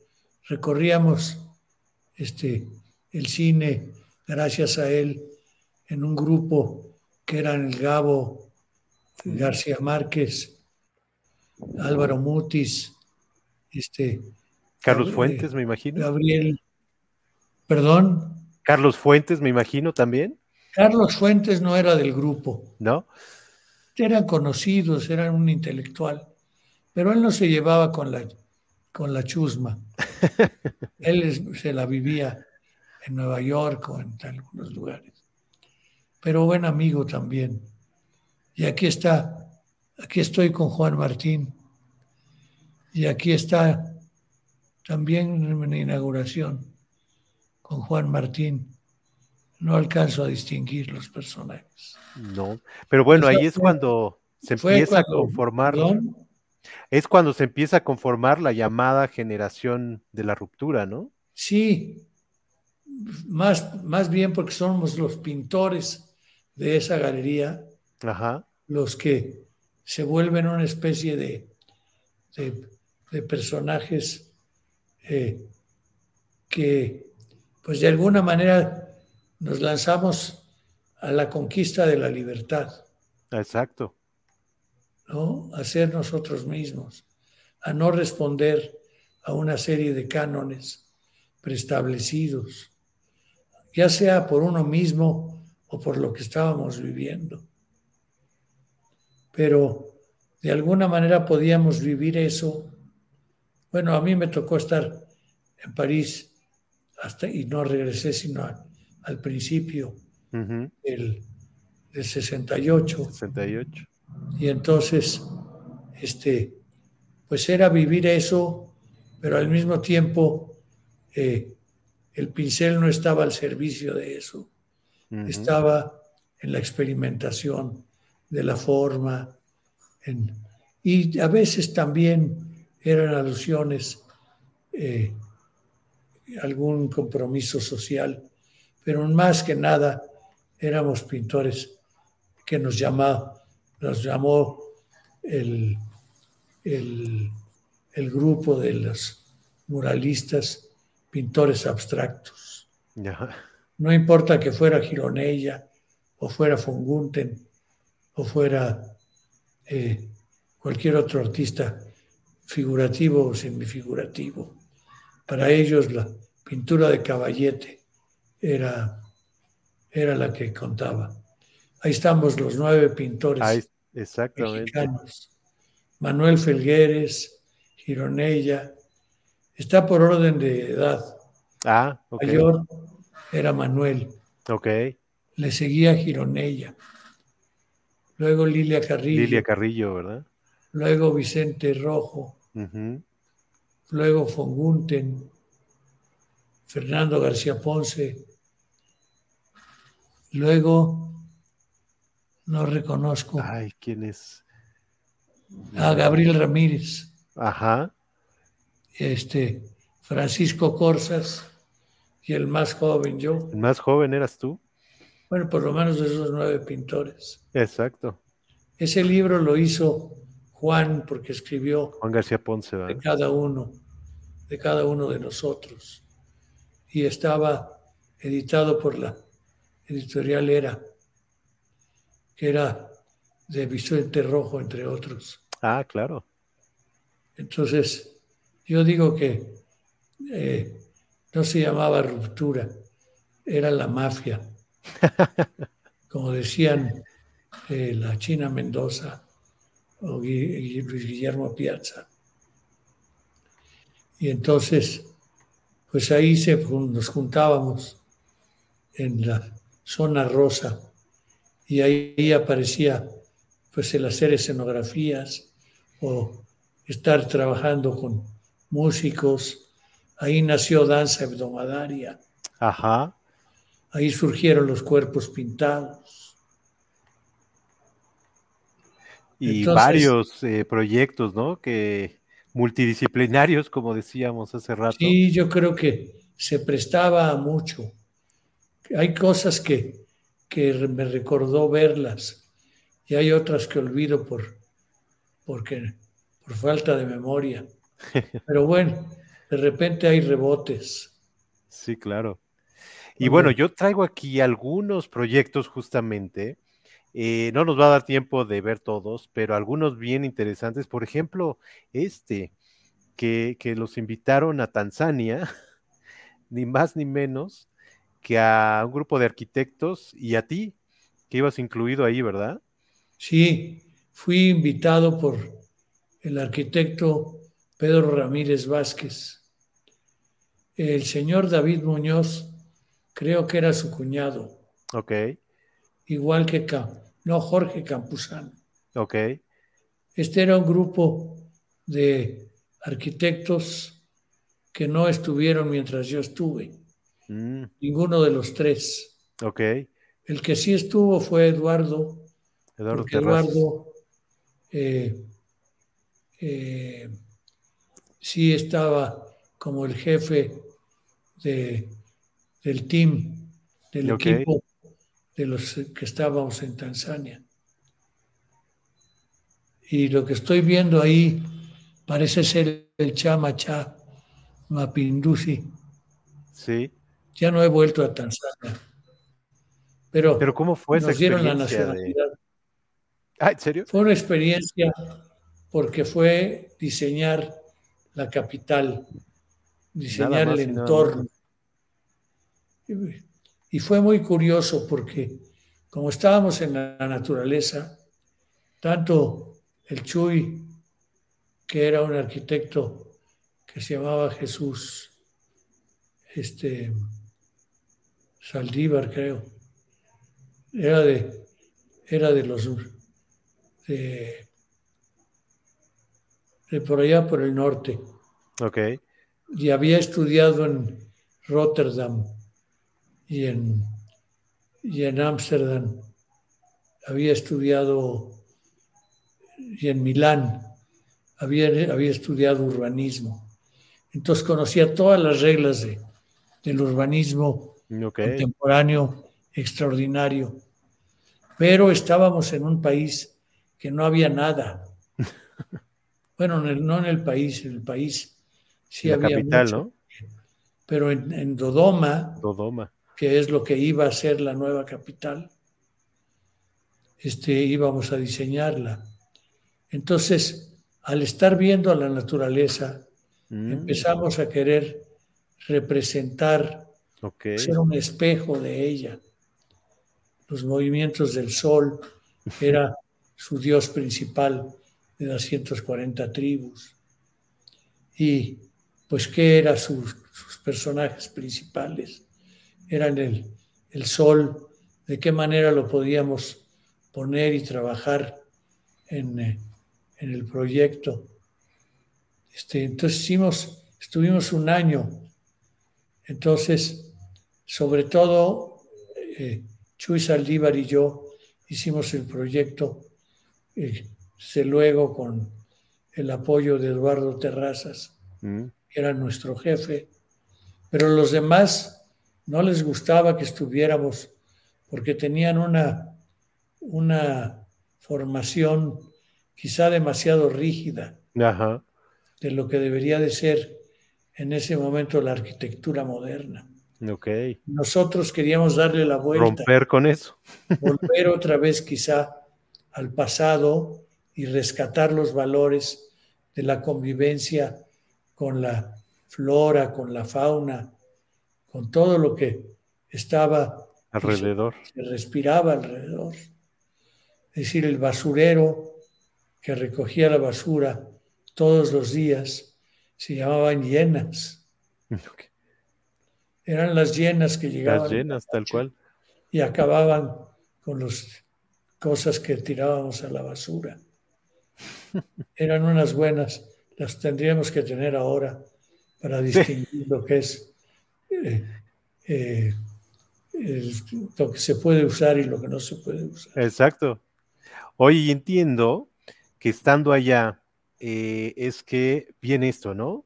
Sí. Este libro que lees por allá y que pues, tiene una influencia importante para ti, ¿no? Sí, fue muy interesante porque yo nunca tuve un interés ni por la revolución.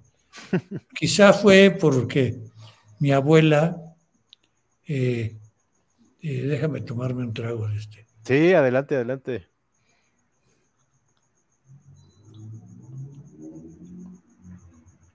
Mi abuela era, había conocido muy al principio, antes de la revolución, a, a, Villa.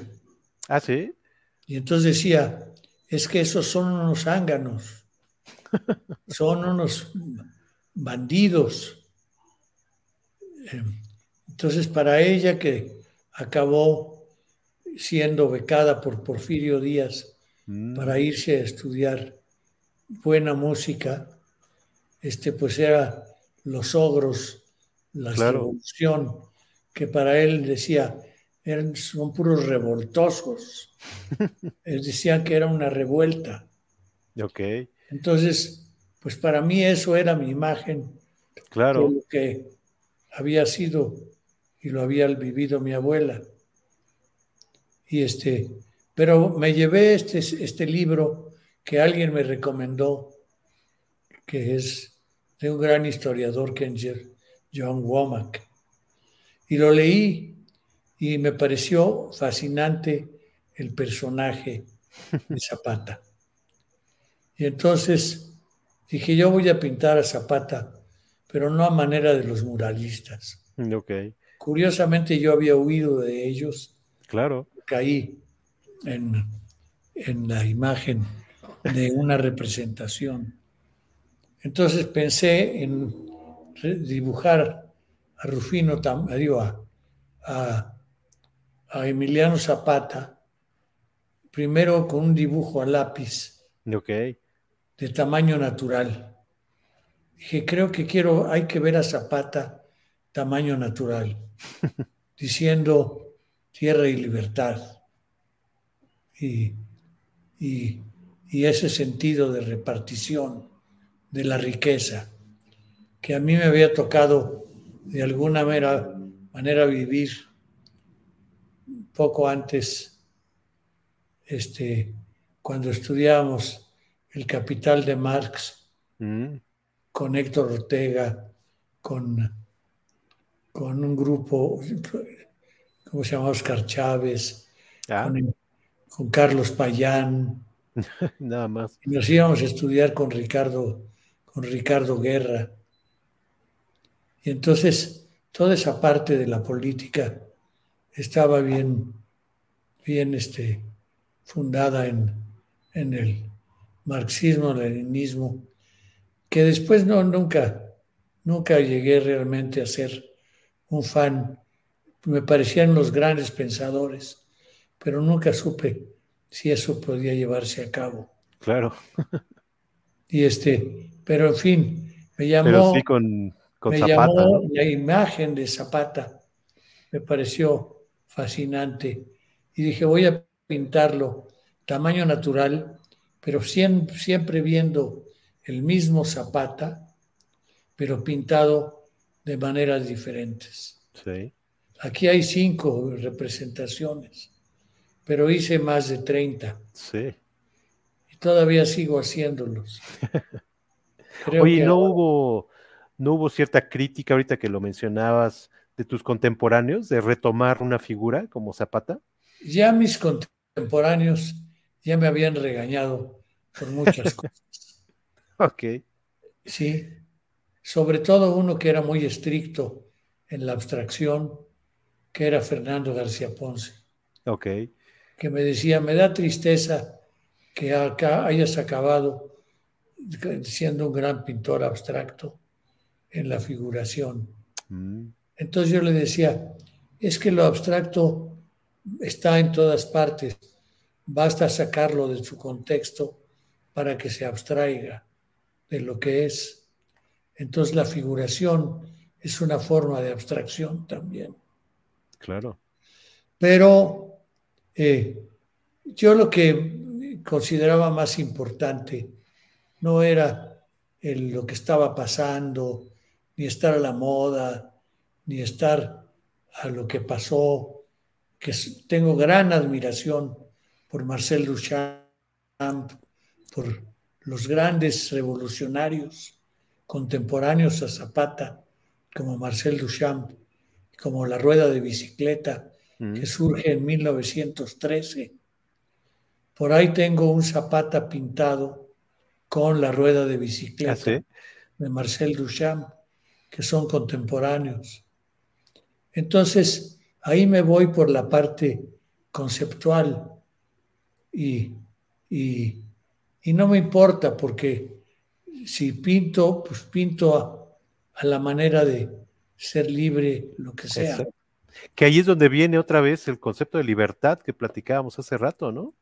Así es. Que curiosamente, eh, pues este movimiento de la ruptura, la generación de la ruptura, pero incluso eh, ahorita que lo estás mencionando, tú rompes un poco con esa generación de la ruptura, con lo que traían ellos, ¿no? Pues sí, porque de cierta manera nunca realmente hubo una, una que eso es cierto, exacto. Una, una manera de, que fuéramos abstractos. Exacto. Gironella, Gironella pintó unos zapatas, ¿Mm? un zapata antes que yo. Este, unos zapatas porque hizo una magnífica exposición del entierro del conde de Orgaz y era el entierro de Zapata. ¿Mm?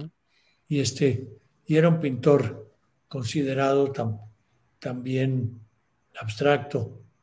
Y entonces, realmente fue un grupo que cada quien se expresó, fuimos un grupo que cada quien se expresó como quisimos. Sí. Y que, y que hubo un gran respeto de los unos con los otros. Quizá otro, platicando con Fernando, que era un purista de la abstracción, era un gran admiración, gran admiración, admirador de, ¿cómo se llama este pintor? Ay, bueno, ya no importa. Ahorita te acuerdas.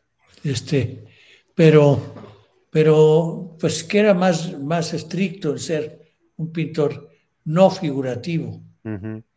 Aunque no es lo mismo ser abstracto que no representar, no figurativo. Ya ahora se combina todo con todo. Sí, ¿verdad? Creo que eso es lo maravilloso. Exacto. Que no haya un... que, que, reconozcamos que somos entes plurales. Y que aunque haya un pensamiento o una actitud diferente a otra, lo único que hace es marcar eh, lo que se decía que era eh, que todos todos debemos ser iguales. Sí, claro. Me decía Manuel Álvarez Bravo, sí, todos debemos, todos somos iguales, pero con una profunda diferencia. Totalmente. Y, y eso es maravilloso porque uno puede apreciar lo que hacen los otros sin necesidad de que sea haz lo que yo hago. Exacto. Sino haz lo que tú quieres, lo que tú eres. Claro, lo que te sale. Lo que te nace. De la... Oye, y algo que justamente eh, pues es muy representativo tuyo es la geometría, que viene mucho del personaje que platicábamos al inicio, ¿no? De Paulo Uccello. Sí, este es un cuadro que en la exposición estaba montado con reconociendo el origen del cuadro, de la batalla que corresponde a esta batalla. Paolo Uccello pintó tres batallas y muchos otros cuadros. Yo hice una exposición para el museo, para el museo de, bueno, el museo del Palacio de Bellas Artes, para la Sala Nacional y la Sala Diego Rivera. Junté las dos salas y pinté los cuadros, 21 cuadros de Paolo Uccello. Qué maravilla. 21 versiones, hiperversiones. Así se llamaba la exposición. exposición. Y eh, ahí fue donde me clavé con dos, y, dos narradores de quién era Paolo Uccello. Uno era eh, Marcel Schwab. No veníamos preparados. No, para nada. Marcel Schwab. Ajá. Y otro era, eh, no sé si está aquí el nombre de Enio Flayano se llama. Flayano, exacto. Que es maravilloso ese libro mostrando a un pintor del Renacimiento temprano. Ponga la introducción de un personaje completamente de arte contemporáneo. Porque es Enio Flayano, que es un escritor de, de guiones de cine, de repente le piden hacer una presentación de Paolo Uccello. Y no hay biografía más que una, más alguna mención correcta, pero pues muy limitada, de, gran, del gran historiador de entonces, que se me fue su nombre ahorita. Se me están borrando los nombres. Y este, y, entonces ese texto es Enio Flayano entrevistando a Paolo Uccello sobre la geometría contemporánea y todo el proceso que hubo desde antes del Renacimiento, del Renacimiento temprano. Y este. Qué maravilla. hasta lo de nuestros días, que era ese estudio fascinante de la geometría. Y entonces es fascinante leer esa introducción porque eh, uno descubre ese rompimiento con el tiempo y el espacio y que se puede ver en la pintura. Si volvemos a la imagen anterior, acá está. es uno de los cuadros de que a mí más me gusta de Paolo Uccello, en las batallas, en donde yo tomé como punto de partida la estructura, que si observamos la estructura del cuadro, es una dona, es decir, los personajes están formados alrededor, parece que dan vuelta aquí al lado del lado izquierdo Ajá. hacia la derecha por delante. Sí, sí. Luego llegan a este punto donde está la esfera y empiezan a dar vuelta hacia la para meterse hacia el fondo y dar la vuelta Entonces es una dona. Y esa dona la toma como Paolo Uccello para estudiar los puntos de fuga. Mm. Las lanzas que son aparente, aparente desbarajuste de una batalla, de alguna manera tienen un orden. Y ese, ese orden son los puntos de fuga del cuadro. Si vemos las lanzas, yo estoy haciendo señas, pero no me están viendo. No, sí, sí, sí, sí. Así, bueno. Entonces ahí estamos viendo las lanzas y las lanzas tienen una dirección que van hacia un punto de fuga, que está más o menos por el hocico del caballo, del minotauro, que está ahí. Y luego se siguen otras, porque para Uccello son diferentes horizontes porque va cambiando según la inclinación de las facetas de la dona que está representando, que se llama Mazzocchio. Okay. Donde está este pedacito de aquí, en ese pedazo, es una dona con cuadritos. Si, lo ve, si la vemos un poquito más acostada, vemos que el cuadro es esa dona. Mm. Y así Paolo Uccello pintaba sobre lo que él había descubierto que era la arquitectura y cómo estructurar un espacio. Qué maravilla, un genio, ¿no? Un genio. Literalmente. y, El, y, el, otro, y el otro libro que me influyó muchísimo, bueno, que me encantó, no me influyó, fue el de Marcel Schwab. Marcel este Schwab en Vidas Imaginarias. Es una vida imaginaria, es la de Paolo Uccello, que es un pintor que acaba enloquecido con la geometría, que se olvida de todo, inclusive de que tiene una mujer para alimentar, quien muere de, de inanición contemplando la geometría de Paolo Uccello. Qué maravilla. Dos libros recomendadísimos, ¿verdad? Sí, y, el cuadro es muy interesante, la obra de Uccello. ¿Y a partir de ahí es donde viene toda la geometría? Por ejemplo, el tema de los cubos, venía desde antes. Cubos, Los cubos vienen después por una experimentación que hago basada en el I Ching. Ah, ok. El I Ching es el libro de, las, de, las, de las mutaciones que, que tradujo, entre otros, Salvador Elizondo al español. Mm. Y yo lo empecé a leer en aquellas épocas. Después ya vinieron a México muchas traducciones del alemán al español, sobre todo la versión de, Vogelman mm. es muy notoria. Y, no, no, hay que olvidar a Richard Wilhelm, que es quien lo tradujo de su lengua natal a su lengua natal, que era el alemán, y después se va a otros idiomas.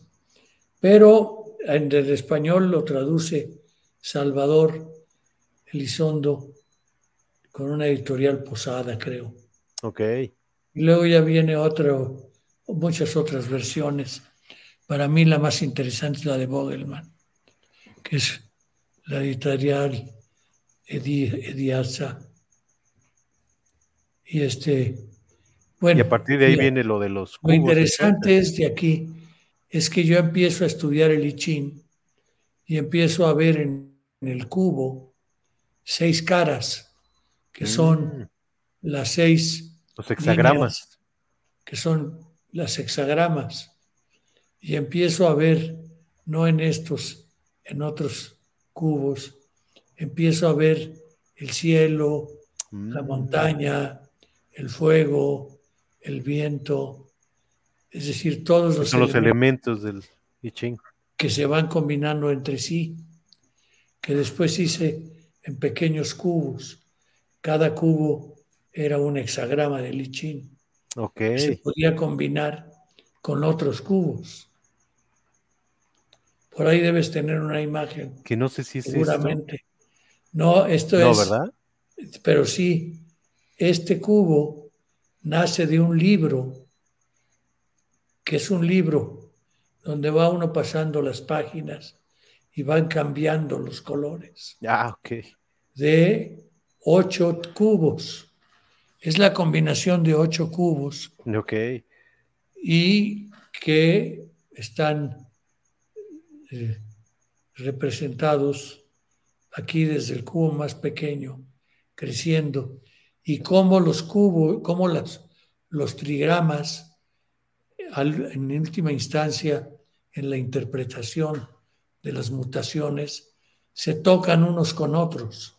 Ok. Es decir, no solamente se crean los hexagramas, sino se relacionan también entre ellos con otros cubos.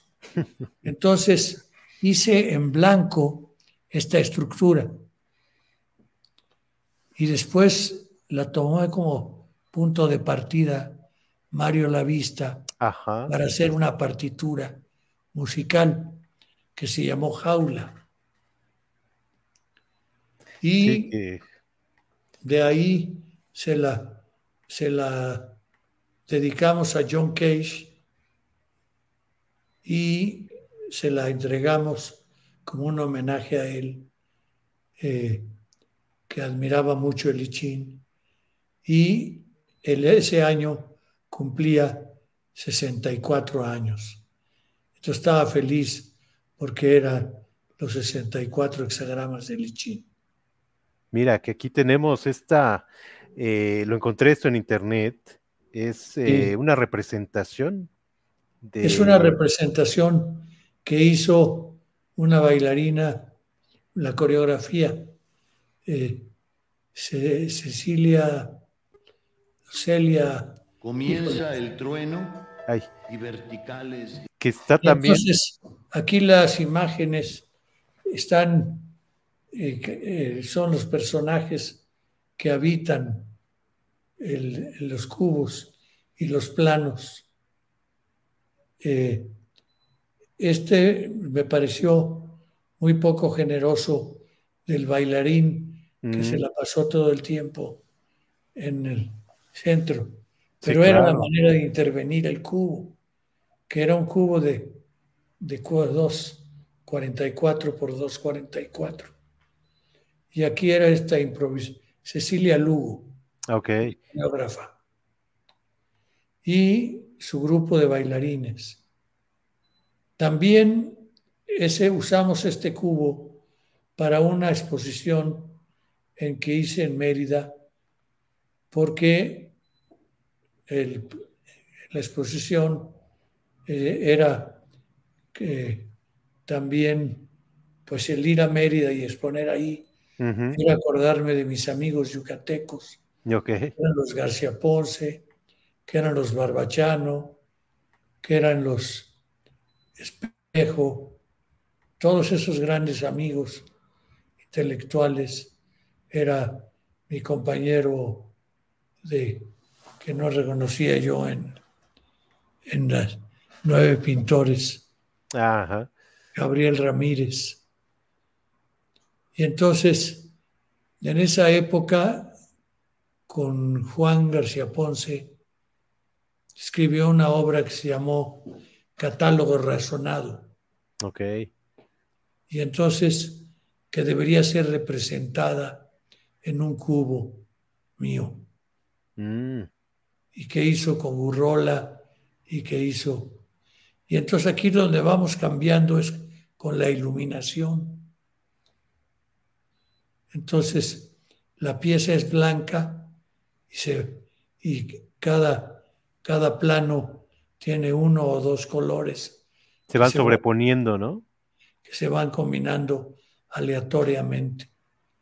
Mientras yo leo un texto Exacto. que escribió Juan, este, se llama el, el poeta Francisco Serrano, y que escribió un texto que se lee de múltiples maneras, al igual que la partitura con Mario Lavista. Y entonces yo estoy leyendo aleatoriamente las frases o las palabras que están alrededor del, cubo. bueno, yo las veo porque me las imagino, porque están escritas en el otro. Pero se hizo este performance y se hizo otro en León, Guanajuato, espectacular. Nos apoderamos del lobby y lo hicimos hasta con alpinistas. ¿Ah, sí? Sí, fue muy interesante, porque tuve el contacto con ellos telefónico. Mm. No podía yo estar en los ensayos. Entonces me, me dijeron de qué se trata. Entonces les platicaba yo de los chinos y empezaron el texto, empezaron el performance en silencio, todo mundo, y hablando en chino algunos. Era una, era una burla a lo que yo les había dicho de Li Chin, mm. pero muy, muy efectiva para lo que era el performance.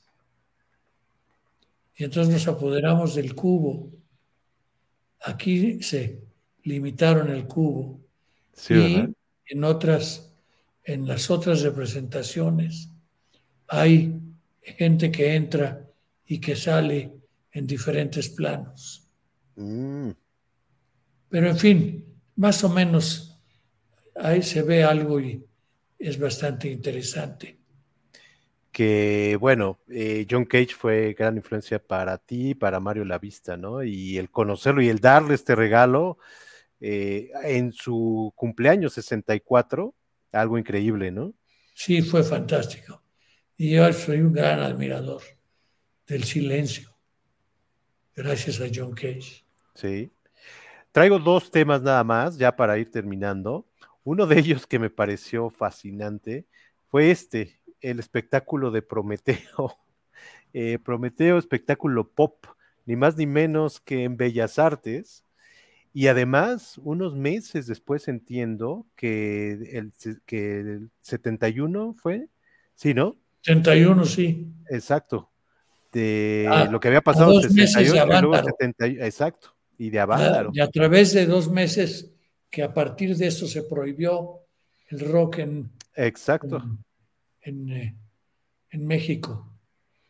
Bueno, esto nace de un proyecto anterior que se llamó Danza Abdomadaria.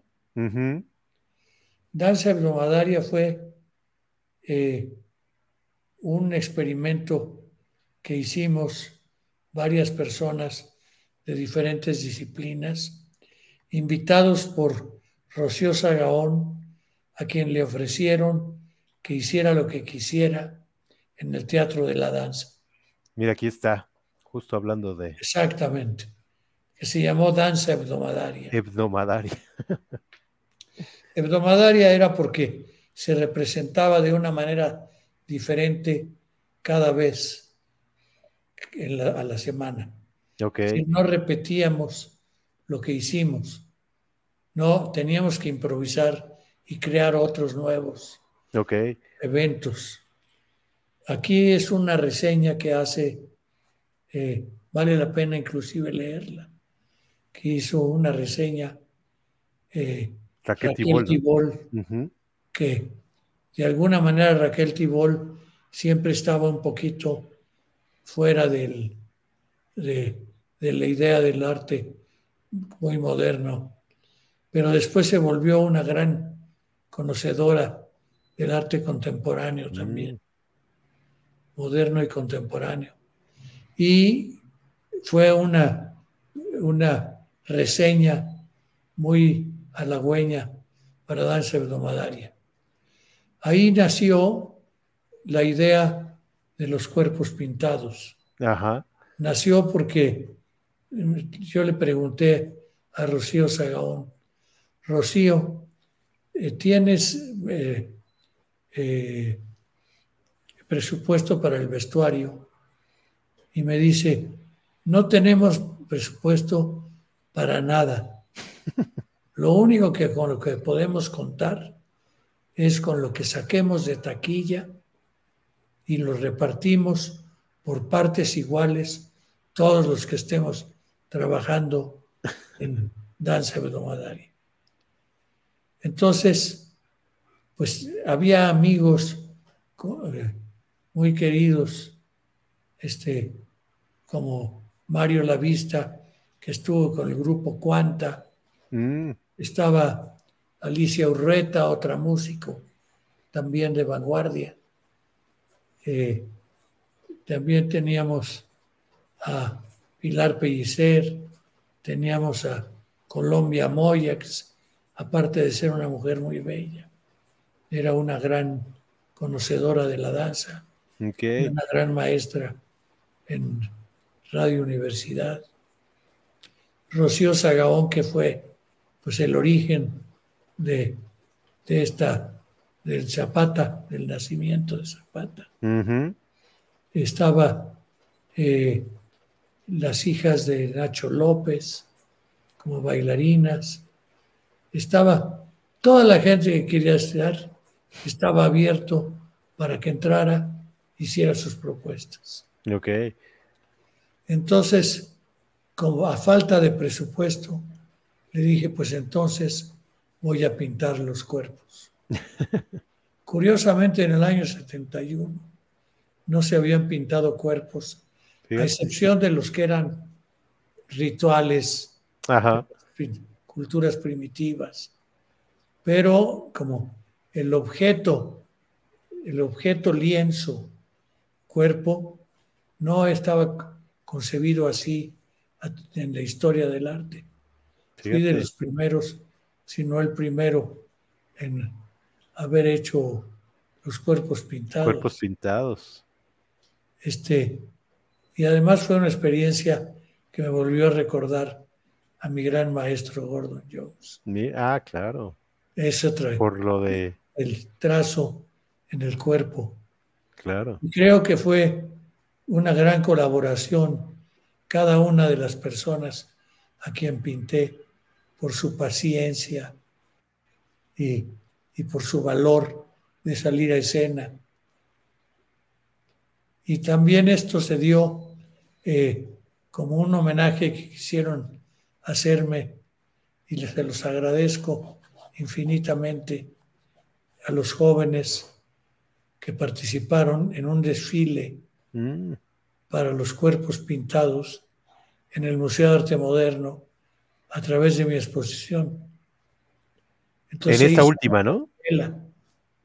Se hizo una pasarela y en el mismo Museo de Arte Moderno, en, la, en el pasillo que va de los edificios del frente al de atrás. Al de atrás, sí. Ahí se hizo la pasarela. Y hubo una participación, pues no sé la cantidad de gentes, pero que fue muy, muy, muy concurrida. Fueron cinco artistas, wow. dos modelos que ellos mismos llevaron. Eh, yo me arrepiento de no haber dicho que era una convocatoria abierta, mm. pero aquí quisieron hacer un homenaje y entonces dijeron que era una convocatoria con inspiración en la obra mía. Mm. Pero cuando fui, que era yo jurado, no sabía yo a cuál irle, porque su creatividad era tan tal que me, que me arrepentí, aunque no fue idea mía, pero que se hubiera hecho, el ponerles un límite de lo que podía ser, que era basados en mi obra. Yo creo que los jóvenes se merecen el respeto de actuar con libertad, si fueras con los cuerpos pintados. Y de alguna manera, con esas limitaciones, lo hicieron muy bien. Lo hicieron con una gran creatividad. dimos tres premios, pero yo creo que en realidad deberíamos habérselos dado a todos. a todos los participantes. Claro, qué maravilla eso que hicieron. Y bueno, como decías, de ahí surgió este. De ahí surgió, después de Danza Bromadaria, lo platicamos con el director de Bellas Artes, que se llamaba Miguel Bueno y Malo. okay. Ese era su nombre, aunque parezca broma, pero así se llamaba. Y eh, surgió, y surgió ahorita a través de una nota que encontró un amigo Federico Rubli y me localizó porque había visto una reseñita o una cita en un periódico que decía Prometeo espectáculo pop. Ah. Y entonces en Bellas Artes, estas cosas que estamos viendo son cosas de una obra de teatro con Jodorowsky. Ah, ok. Pero estas sí son de Prometeo. Ok. Del lado derecho vemos a un tragafuegos que por poco incendiamos Bellas Artes. Este, el póster de en medio es el dibujo de abajo de mi hermano Aristides y entre Amílcar y yo hicimos los... Tu otro hermano, ¿no? Las letras. Y aquí en las otras fotos está Javier Batis, Baby Batis, en la que sigue, y el donde están los otros no sé si son Pisan Lobo, los duros. Creo que sí. Pero fue una cosa fantástica porque nos se enteraron de lo que habíamos hecho en danza abdomadaria y después, como hubo una influencia, mi hermano quiso hacer algo donde se mostrara su creatividad y Aristides, que tenía unas cualidades para manejar cosas en escena, y entonces ahí pusimos a los, es decir, con su idea de cómo ir conformando, pues hicimos eventos con tragafuegos, con strippers, con, los, con grupos de rock, con, con, eh, con striptease, eh, eh, con bailarinas serias que se mimetizaban, con las escenografías. En fin, con, con todos estos elementos pop que encontrábamos que de alguna manera son lo que el espectáculo urbano contemporáneo. Claro. Y entonces con eso hicimos ese espectáculo que fue pues un escándalo. Me puedo imaginar. Un solo día le costó a Miguel Bueno y Malo eh, su puesto ¿En serio? A nosotros nos costó el que lo hayan renunciado a él, que no les pagaron lo de la taquilla, era su ofrecimiento. Oye, ¿no quedó grabado?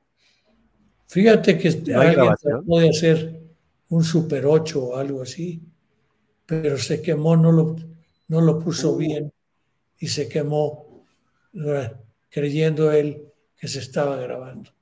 Ah, qué terrible y no, no se hizo más que alguna que otra foto que está en, mi, en, mi, en mis archivos. Ajá.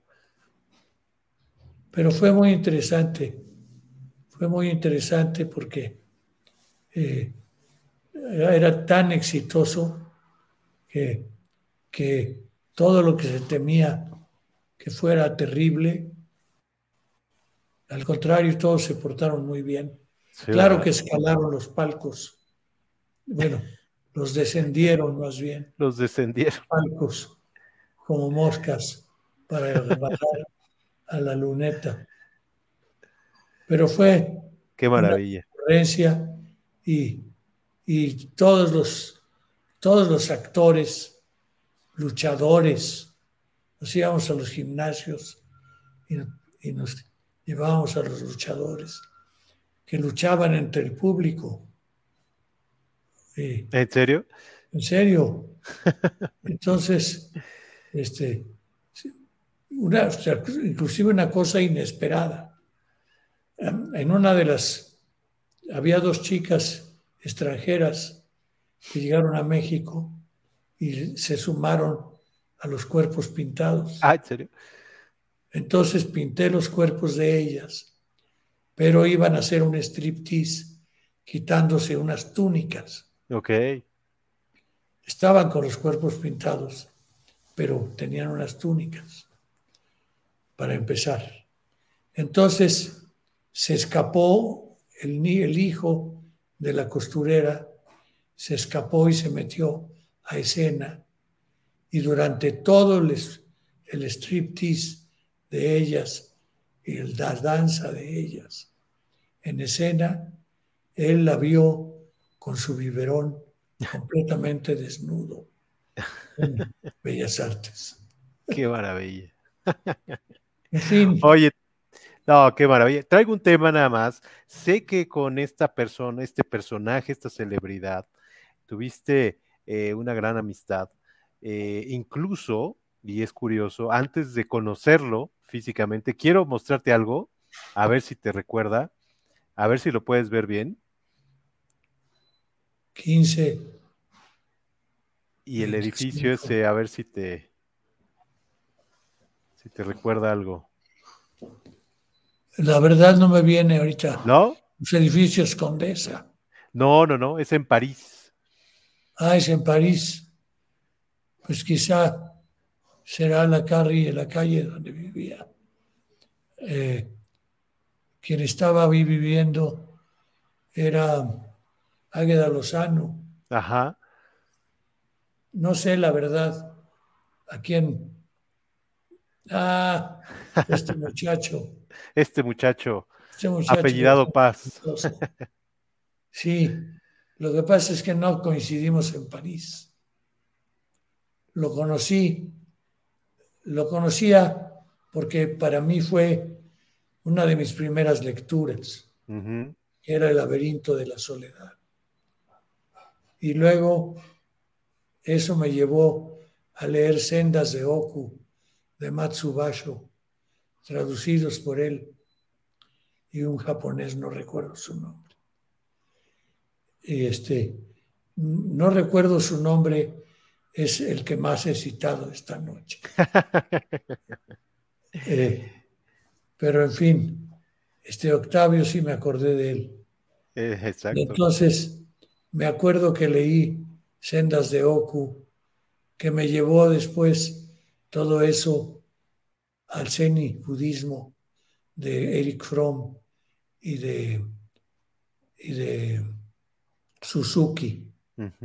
Ahí fue mi introducción realmente a la cultura oriental. Él escribió un libro que eran sus versiones del Xuanzú también. Y, en fin, la, la, cultura de Octavio es inigualable. Este, solo Guillermo Sheridan puede saberlo. Sí, ¿verdad? E hicimos un pequeño librito este, con con, con la editorial Papeles Privados. Y este, y yo le hice tres ilustraciones. Eso fue porque yo hice la exposición del Museo Arte Moderno. Mm, en el año 86. Ok. Y entonces eh, le dediqué a Octavio Paz a Luis Cardosa y Aragón y a mi padre la exposición que hice. Y yo tengo una versión, puedo estar totalmente equivocado, una versión de que yo siempre puse los títulos de mis cuadros en la mayoría, sacados de la mayoría de ellos de los poemas de Octavio Paz. Ok. Entonces, cuando yo invité a Octavio Paz a mi exposición en el Museo de Arte Moderno, él la vio con detenimiento y saliendo me dijo, Arnaldo, usted y yo tenemos muchas cosas en común. Entonces yo dije, sí, qué profundo, caray, qué profundo Y qué, qué satisfactorio para mí recibir un halago como ese de Octavio Paz. Y luego me quedé pensando, claro, si leyó sus poemas, parte de sus poemas en los títulos de mis cuadros, eso era lo que teníamos en común. Pero no sé si me gusta más la primera. Claro, nunca le preguntaste, no. No, nunca Te quedaste con, con las dos. Porque eh, cuando yo quería hacer otra cosa con él, también se, bueno, ya, ya empezó a estar con muchos mm. problemas. Con problemas de salud. Sí, pero fue un gran personaje. Para mí un gran, una gran influencia. Sí, ¿verdad? Una gran influencia. Más que el contacto con él, pues el contacto con sus libros. Claro. Yo creo que es un gran, gran, grandísimo poeta. Por algo el premio Nobel, ¿no? Así es. Oye, ya por último, quiero que me platiques de otra persona, eh, una gran mancuerna que ha sido contigo, ni más ni menos que Lourdes Sosa, a la cual agradecemos también el vínculo para esta entrevista. Esa, señora se volvió en la musa. Ella dice que yo, que es la moza. Eh, y, y yo creo que es una influencia de, es una mujer con un tesón y un conocimiento humano que me ha servido completamente de apoyo en mi carrera. Realmente es, es la persona más influyente en mí en los últimos 30 años. Fíjate, Qué padre, qué interesante. Para los que no están viendo, Lourdes Sosa, eh, platícanos cómo se conocieron.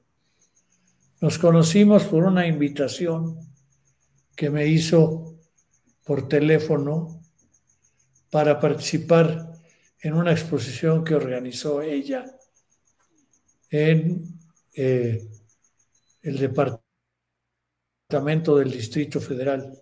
Ok. A ella le dieron le dieron el departamento para ver si podía manejar la cultura en el, DF, en el DF. Ok. Y acabó haciendo algo maravilloso, que fue tener unos eh, eh, espacios, rescatar los espacios del departamento que eran lugares para hacer exposiciones, en donde se hacía macramé o dibujos para pintoras del Jardín del Arte. Y ella quiso llevar la cultura al, al, pueblo. Mm. Entonces la llevó a cada uno de esos lugares que eran pues más populares, pero llevaba exposiciones de Carlos Mérida, de Gunther Gerso, de, de todos los artistas de la ruptura, de todos los de nueva presencia. Es decir, ella se enteró de toda la gente que habíamos sobresalido en esa época y nos invitó a todos a participar en un espacio que era la Plaza de Santo Domingo para quemar unos judas mm. diseñados por los artistas. Y fue tan exitoso que la gente, cuando prendieron los Judas, se iba sobre ellos a robarse partes de, los Judas. ¿En serio? Sería padrísimo rescatar esas partes en la actualidad mostrarlas. Y, y ahí fue donde ella me pidió que yo participara en esa exposición. Y ahí nos conocimos primero telefónicamente Luego fui a la exposición, pero había tal cantidad de gente que rodeaba a una cuadra a la, a la redonda este, el, el público Ajá. para quemar los judas. Y, y entonces era un tumulto. Entonces llegar a conocer a alguien, pues era muy difícil. Y no la localicé entonces. Pero luego por una amiga en común, una vez, ahí nos conocimos después en una exposición que ella organizó de un pintor, eh, bueno, de una a otra exposición. Y este, asistí a la exposición y ahí ya la conocí. Entonces, curiosamente, eh, de esas cosas que pasan por la mente muy rápido, dije, esa señora me gusta para que sea mi mujer. Sí. Sí, me lo dije antes de, que empezáramos a vernos. Ajá. Y este, y fue premonitorio porque a partir de entonces soy todo suyo. no, y una, gran, gran, gran, eh, eh, si podemos decir espectadora, creativa. Ella es capaz de hacer cápsulas de dos minutos y hace biografías extraordinarias. Y, ahora tiene un programa en, en, el Heraldo eh, de 15 minutos que mm. habla de diferentes temas. El último tema fue, eh, fue algo muy... Ah, eh, bueno, en fin, hace diferentes temas. y en el financiero creo que también, ¿no? Tiene cápsulas. Es sobre la guerra. Ah, claro. Artistas que murieron, ¿no? Sí, bueno, en el, sí lo vi. Entonces, entonces toma, toma un tema y lo desarrolla de una manera extraordinaria. Sí. De veras, yo creo que sí si yo hubiera, si no hubiera tenido a mi maestro Gordon Jones, este, quien me hubiera informado de toda la historia del arte, pero ya en, en, los medios alternativos. Exacto. Este, pues habría sido Gordon Jones en esta época o Lourdes Sosa en mi época. Claro. Pues una felicitación a ella también por todo lo que ha hecho en la galería.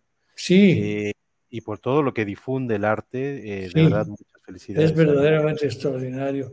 Sí. Ya con exposiciones de artistas de, otras partes de la, de la, de la cortina del nopal, como decía José Luis Cuevas. José Luis Cuevas. Pues maestro, muchísimas gracias de verdad. Ha sido un gran viaje, una retrospectiva ya hicimos aquí, además de la que pudimos ver en la exposición. Muchas felicidades por esa trayectoria, esos 60 años, eh, una maravilla de trayectoria. Así que le mandamos un gran, gran saludo, una felicidad. Muchas gracias. Y vamos a estar atentos a lo que siga, ¿eh? Claro, con todo gusto me dará mucho gusto volvernos a encontrar. Sí, sí. Y ya nos, con toda naturalidad, nos hablamos de ti o de, usted. y de tú. Qué maravilla. Un gran abrazo, muchas felicidades. Un gran abrazo para ustedes y muchas gracias por su tiempo. Espero que todo esto lo editarás para, para quitar alguno que otros este, chascarrillos. No, eso se queda. Qué maravilla. Muchas gracias, maestro. Ha sido un gran placer. Y gracias a todos los que nos vieron, escucharon, ya sea en vivo o en las retransmisiones. Y estén pendientes la próxima semana de una entrevista igual de interesante. Muchas gracias a todos. Un gran abrazo, maestro. Un abrazo. Gracias. Hasta luego. Bye, bye. Chao.